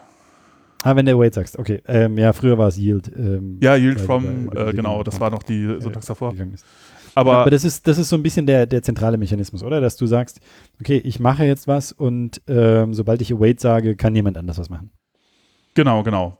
Und äh, das hat eine interessante Auswirkung auf die Art oder auf die Schwierigkeit, also wie schwer das zu programmieren ist, weil wenn du präventives Multitasking hast und an jeder Stelle kann im Grunde die Kontrolle weggehen, dann alle Dinge, die irgendwie atomar sein müssen, musst du halt dann mit Logs absichern. Ja. Es gibt Mit so dann kritischen Sektionen, die musst du sehr ab. Genau, und das Problem ist halt, du musst, darfst halt nichts vergessen. Und das kann halt überall passieren. Und du musst halt, also Ja, wenn und selbst wenn du nichts, wenn du nichts vergessen hast, kommst du immer noch in so Deadlock-Situationen rein oder in so, so Starving-Situationen. Ja. Selbst wenn du alles richtig machst, kann es immer noch. Ja, dass es eine. Starving-Situation ist. Es wartet irgendjemand darauf, dass irgendwie wer losrennen kann, aber da kommt einfach nichts. Nee, ähm, äh, das, das ist ein Deadlock. Äh, Deadlock heißt, zwei oder mehr Dinge warten auf sich gegenseitig. Und ein Dann Starving. kann keiner loslaufen. Und Starving heißt, ähm, jemand, der etwas tun könnte, kommt nie dran. Weil immer jemand anders schon was tut. Das heißt, dass der nicht selber gelockt ist, sondern dass er einfach nicht ihm immer Priorität einer weg, der ist einfach zu niedrig ist oder weil er, weil er immer sagt, macht ihr erstmal, Mhm. dass der sozusagen für immer wartet, obwohl er etwas tun könnte, obwohl er nicht irgendwo. Och nö, wäre ja so schön, aber die können das ja alle schon so gut. Ich bleib da mal hier stehen. Genau, und sowas passiert dann halt. Sowas passiert halt in so ähm, präemptiven Sachen, weil du keine Kontrolle drüber hast, wer läuft. Beziehungsweise die Kontrolle, die, die jemand hat, ist eben das Betriebssystem. Und das muss dafür sorgen, dass, dass sowas, dass so ein Deadlock entweder aufgelöst wird oder äh, dass, und dass solche Starving-Situationen nicht passieren. Ja, also es gibt halt diverse Techniken, mit denen man das halt auch, äh, also die Probleme minimieren kann. Ne? Also man, es gibt dann so ein paar Patterns und wahrscheinlich würde ich auch sagen, also für die meisten Fälle nimmt man halt so ein Pattern und äh, dann kann eigentlich nicht mehr so wahnsinnig viel passieren. Man nimmt halt eine Queue oder halt viele Queues und äh, macht da halt Logs rein und da gibt es auch schon fertige Dinge, wo man die Logs nicht selber setzen muss. Äh, und dann äh, ja, aber auch da, auch da ist es erstaunlich leicht, in so Situationen reinzukommen, wo du dich deadlockst. Ja, ja, äh, also äh, natürlich. Ist erstaunlich leicht. ja, ja, ich würde auch sagen, also es ist halt sehr scharfkantige Geschichte. Äh, ja, man muss da echt aufpassen. Und ähm, genau, achso, äh, äh, richtig genau. Ähm, seit, seit, das habe ich eben nicht mehr erzählt, genau, nach 100 Ticks immer diese die Geschichten, aber das hat halt diverse Nachteile, weil Tick ist halt, kann halt sehr lange da sein. Und dann gab es halt auch diese Battles über, äh, wer kriegt den Gill äh, äh, quasi auf unterschiedlichen Prozessoren und da so war halt, das war, äh, wie David Beasley, wie, äh, gibt es halt Understanding the äh, Jill zum Beispiel den, den Vortrag äh, von 2014 oder Verhalten auf äh, mehr, mehreren so Urgeschichte. Äh, also er sagte irgendwie auf einer, also mit einem Thread, also alles gut, mit mehreren Threads, na, nicht so toll, äh, auf mehreren Prozessoren diabolical, so wirklich irgendwie nicht schön. Und ähm, ja, das ist aber mit Python 3.2 besser geworden, da gab es einen neuen Jill und der macht das nicht mehr nach Ticks, sondern es gibt jetzt ein Zeitintervall, was halt eben das, dazu führt, dass halt nicht äh, quasi Dinge für immer warten müssen, weil halt ja, ein Tick halt super lang war. Äh, und zwar jetzt ist es halt so, jetzt ist es nicht alle 100 Ticks, sondern jetzt ist es alle, alle 5 Millisekunden. Man kann das aber auch einstellen, wie man möchte. Also das konnte man vorher auch schon. So alle 5 Millisekunden guckt halt der Interpreter nach. Äh, so. wir, Muss man jemand anders dran. Bitte? Der Muss man jemand anders dran sein. Ja, genau. Kann man jemand anders dran oder welche Threads können dann laufen? Wobei letztlich, wer das entscheidet, ist das Betriebssystem. Ja, und äh, das funktioniert jetzt deutlich besser. Das funktioniert auf mehreren CPUs auch gut. Ja, es ist nicht so, dass jetzt da auf mehreren CPUs gleichzeitig was gemacht würde, aber es ist nicht mehr so, dass die Performance viel schlechter ist, als wenn man nur eine CPU hätte, was ja schon mal auch nicht so schlecht ist. Ähm, genau daher, das, also Threading kann man auch verwenden. Also es ist auch nicht so, also es funktioniert mittlerweile alles ganz gut auf Linux. Also auch 10.000 10 Threads aufmachen, gar kein Problem, funktioniert. äh, ich neulich erst ausprobiert, Jochen. Bei 9500 genau. war Schluss bei mir. Aber also das, das geht alles. Und das ist auch nicht, also das findet man auch oft. Ich war überrascht, ich habe da so ein bisschen recherchiert, äh, wie oft da so Dinge äh, auch in Büchern drin stehen. Ich habe zum Beispiel Fluent Python mir angeguckt oder auch Effective Python von Brad Slatkin, also eigentlich beides sehr renommierte Quellen, weil ich dachte so, okay, so die Standardwerke, da muss es doch drin stehen, wie es geht. Und die sagen beide irgendwie, ah, Threads ganz schlecht, du kannst irgendwie keine, nicht so viele Threads aufmachen, weil äh, der Stackspace äh, im Betriebssystem riesig, äh, brauchst halt 8 MB, zum Beispiel sagt, sagt Effective Python. Äh, bei Fluent Python sind es halt auch immer in Größenordnung von jeder Thread braucht so Größenordnung MB. Aber das ist halt nur Virtual Memory. Das ist gar nicht äh, äh, Resident Memory. Das heißt, das, das stimmt so nicht. Ähm, das ist viel weniger. Und das Kontext-Switchen, also es gibt da auch so einen schönen Artikel, wo jemand das alles mal gemessen hat und das ist, äh, eigentlich ist, sollte das alles kein Problem sein. Und ähm, vielleicht war das früher auch ein Problem, weil auf 32-Bit ist es tatsächlich äh, blöd, weil der Restspace nicht so groß ist, aber 64-Bit, hm, ja, sollte alles kein, kein Ding sein. Und ähm, ja, Context-Switchen ist auch so schnell, das sollte auch kein Problem sein. Es könnte immer noch diese Log-Contention-Probleme geben, aber ich weiß nicht so genau. Hm. Naja, und äh, achso, was auch so ist, äh, der, der, der Jill wird immer automatisch ähm, abgegeben, wenn irgendwie so Netzwerk-Blocking-Funktionen aufgerufen werden. Dann äh, ist der auch sofort immer weg. Das heißt, das passiert selbst wenn man primitives Multitasking also meine, hat. Das ist ja das, was man möchte. Genau, äh, passiert das automatisch. Also muss man sich auch nicht selber drum mhm. kümmern, sondern da gibt der Thread, der halt irgendeinen blockierenden Netzwerkaufruf gemacht hat oder IO-Aufruf, äh, da ist der äh, Jill sofort weg. Und ähm, ja, äh, also mit, ich würde sagen, mit Threads kann man eigentlich auch alle Sachen so, also wenn es darum geht, IO zu multiplexen, das kann man mit Threads auch wunderbar machen es ist schwerer zu programmieren. Es ist halt ätzend, dass man nicht weiß, wann man die Kontrolle weggenommen wird und so. Es ist im Debugging. Äh, Im Debugging ist schwierig. ziemlich übel, ja. Aber. Probleme, die wir vorhin äh, erzählt haben, da kommen dann halt irgendwelche Fehlermeldungen von irgendwoher. Irgendein Callback hat mal kurz und, gesagt: Hallo, ich sterbe. Ja, dann steht man halt da. okay. Aber, aber es geht auch. Und ich würde jetzt nicht sagen, so, äh, das kann man gar nicht machen, sondern ja, das geht auch. Ähm, aber tatsächlich Async.io würde ich auch sagen, mittlerweile deutlich besser, weil äh, das ist jetzt kooperativ, ne? Da ist es so, wenn man, da ist, es dreht sozusagen die Geschichte um. Bei Threads ist es so, äh, man, man kann überall die Kontrolle weggenommen kriegen und Dinge sind bedroht, solange man nicht gesagt hat, okay, ich locke das jetzt hier. Ja? Ich äh, benutze jetzt irgendeine Kernel-Datenstruktur, um zu sagen, so, da bitte nicht. Äh, so, dann ist das geschützt, aber alles andere ist halt irgendwie wilde, wilder Westen, Drachen kommen vorbei, verbrennen eine Hütte. Also ist halt, ja, weiß man nicht. Und äh, bei Async.io ist es quasi umgekehrt. Da gibt es halt, äh, also die Stellen, an denen böse Dinge passieren können, die sieht man, die sind markiert. Da steht Await vor. Und alle anderen Sachen, der ganze andere Code, das ist einfach ganz normaler Code, der so durchläuft, wo man sich sicher sein kann, dass einem die Kontrolle da nicht weggenommen wird. Und das, da kann man auch Operationen machen. Und wenn da nur, wenn da keiner Welt kommt, dann ist das alles atomar, weil äh, kann sonst ja gar nichts passieren. Und das ist natürlich schön, weil die äh, Anzahl möglicher Fehlerquellen wird halt deutlich geringer. Aber man bezahlt natürlich in gewisser Weise einen Preis dafür und der ist halt, naja, also man muss sich halt auch selber darum kümmern, dass das halt, ähm, dass man die Kontrolle abgibt, wenn es geht, weil man alle anderen blockiert, wenn man das nicht tut. Also wenn man jetzt irgendwas. Ja, man muss einfach kooperativ sein. Man muss kooperativ sein. Wenn man, wenn man irgendwas macht, was total lange dauert, dann äh, gehen halt alle anderen kaputt, was halt auch unter Umständen natürlich sehr böse Konsequenzen haben kann. Ja. Aber da sieht man dann wenigstens. Also ich meine, äh, wenn du da dann den Interpreter unterbrichst, weißt du, siehst du, wo du bist. Du siehst, Ja. wer schuld ist. Genau, es ist auch so, dass man, äh, man kann, äh, man kann, äh, ich glaube, Python-X, wenn man Debug anschaltet äh, und Trace Malloc anschaltet, das sollte man immer machen, wenn man irgendwie so Async.io Sachen zumindest auf der Entwicklungsseite macht, dann äh, ist das, sollte man das mal anschalten. Äh, Produktion natürlich unter Umständen nicht, ne? kostet auch Ressourcen, aber dann sagt einem der Interpreter zum Beispiel sowas wie, also hier hast du äh, irgendwie einen Task oder was, diese Funktion hockt die CPU und zwar ganz übel, weil er das intern halt aufruft mit einem Timeout und das halt mitkriegt und dann die Exception fängt, äh, wenn das halt zu lange dauert. Und er sagt halt so, also diese Funktion da, äh, die macht irgendwas Böses. Das sieht man dann tatsächlich in, in der Ausgabe oder äh, sagt einem auch, wenn man Sachen nicht awaited hat und so.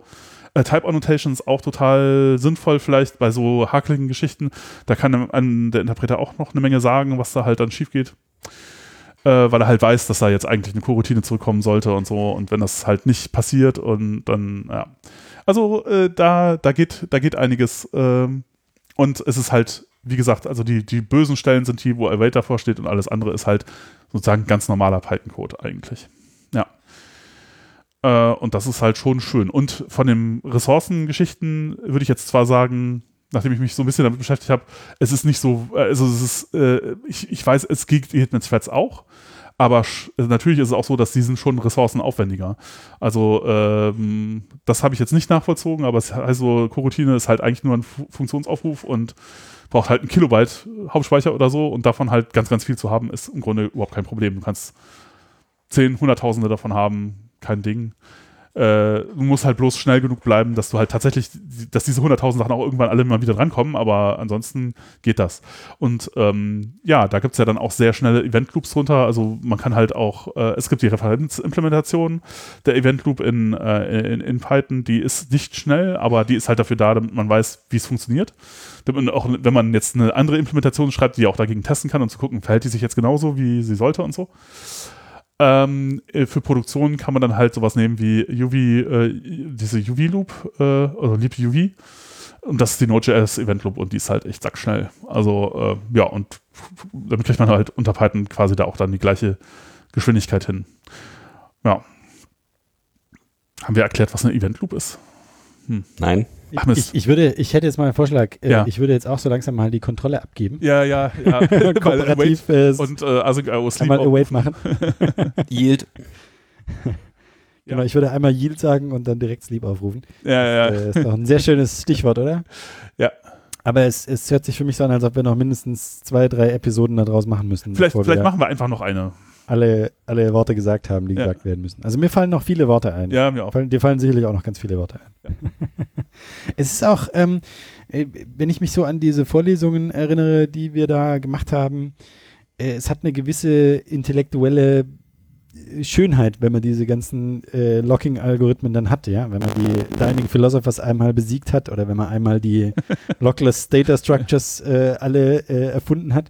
Das hat auch was Schönes, aber ähm, es, es ist nicht was, was man jeden Tag äh, in seiner Arbeit machen möchte, glaube ich. Nee, es ist, es ist wirklich, es ist wirklich schwer. Also ich, äh, das ist auch eine massive Fehlerquelle. Eigentlich. Ja, ja. Ich, ich fand es auch, also ich finde das, ich finde das auch wirklich.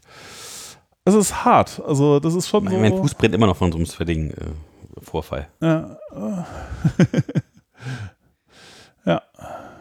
Ja, also es ist einfach sehr leicht, äh, damit Fehler zu machen. Und ich glaube, dass das einer der großen Vorteile von diesen ganzen Async-IO-Sachen jetzt ist. Ja. Wie du eben gesagt hast, der Code ist einfach linear. Und äh, nur wenn ich await sage, kann irgendwas Schlimmes passieren. Ich bin in der Verantwortung, dass ich await sagen muss, damit ich kooperativ bin, damit die anderen auch mal ja. können. Aber solange ich das nicht sage, passiert mir nichts. Und das, das nimmt ganz, ganz, ganz viele von diesen Ecken und Kanten heraus, die, die einem sonst eben ganz schlimm da reinfahren, die einem sonst die kritischen Sektionen kaputt machen. Ja. Und das, das ist eine sehr gute Entwicklung. Ich begrüße das sehr. Und das war ein sehr schönes Schlusswort, ja, lieber Johannes. Auch. Alles klar, dann. Als äh, ob ich es geplant hätte. ja, würde ich sagen, machen wir doch einfach vielleicht dann. Ja, an dieser Stelle weiter. Bleibt uns gewogen, hört uns, wann immer ihr uns hört, lieber gerne immer weiter. Abends, morgens, mittags, nachts, äh, an welchem Erdballteil ihr euch gerade befindet. Ähm, oder äh, irgendwo out of space, man weiß es immer nicht genau. In also, ja, äh, schön, dass ihr wieder eingeschaltet habt. Äh, alle Kritik, Feedback und so weiter. Hallo at Bis zum nächsten Mal. Tschüss. Jo, bis dann. Tschüss. Tschüss.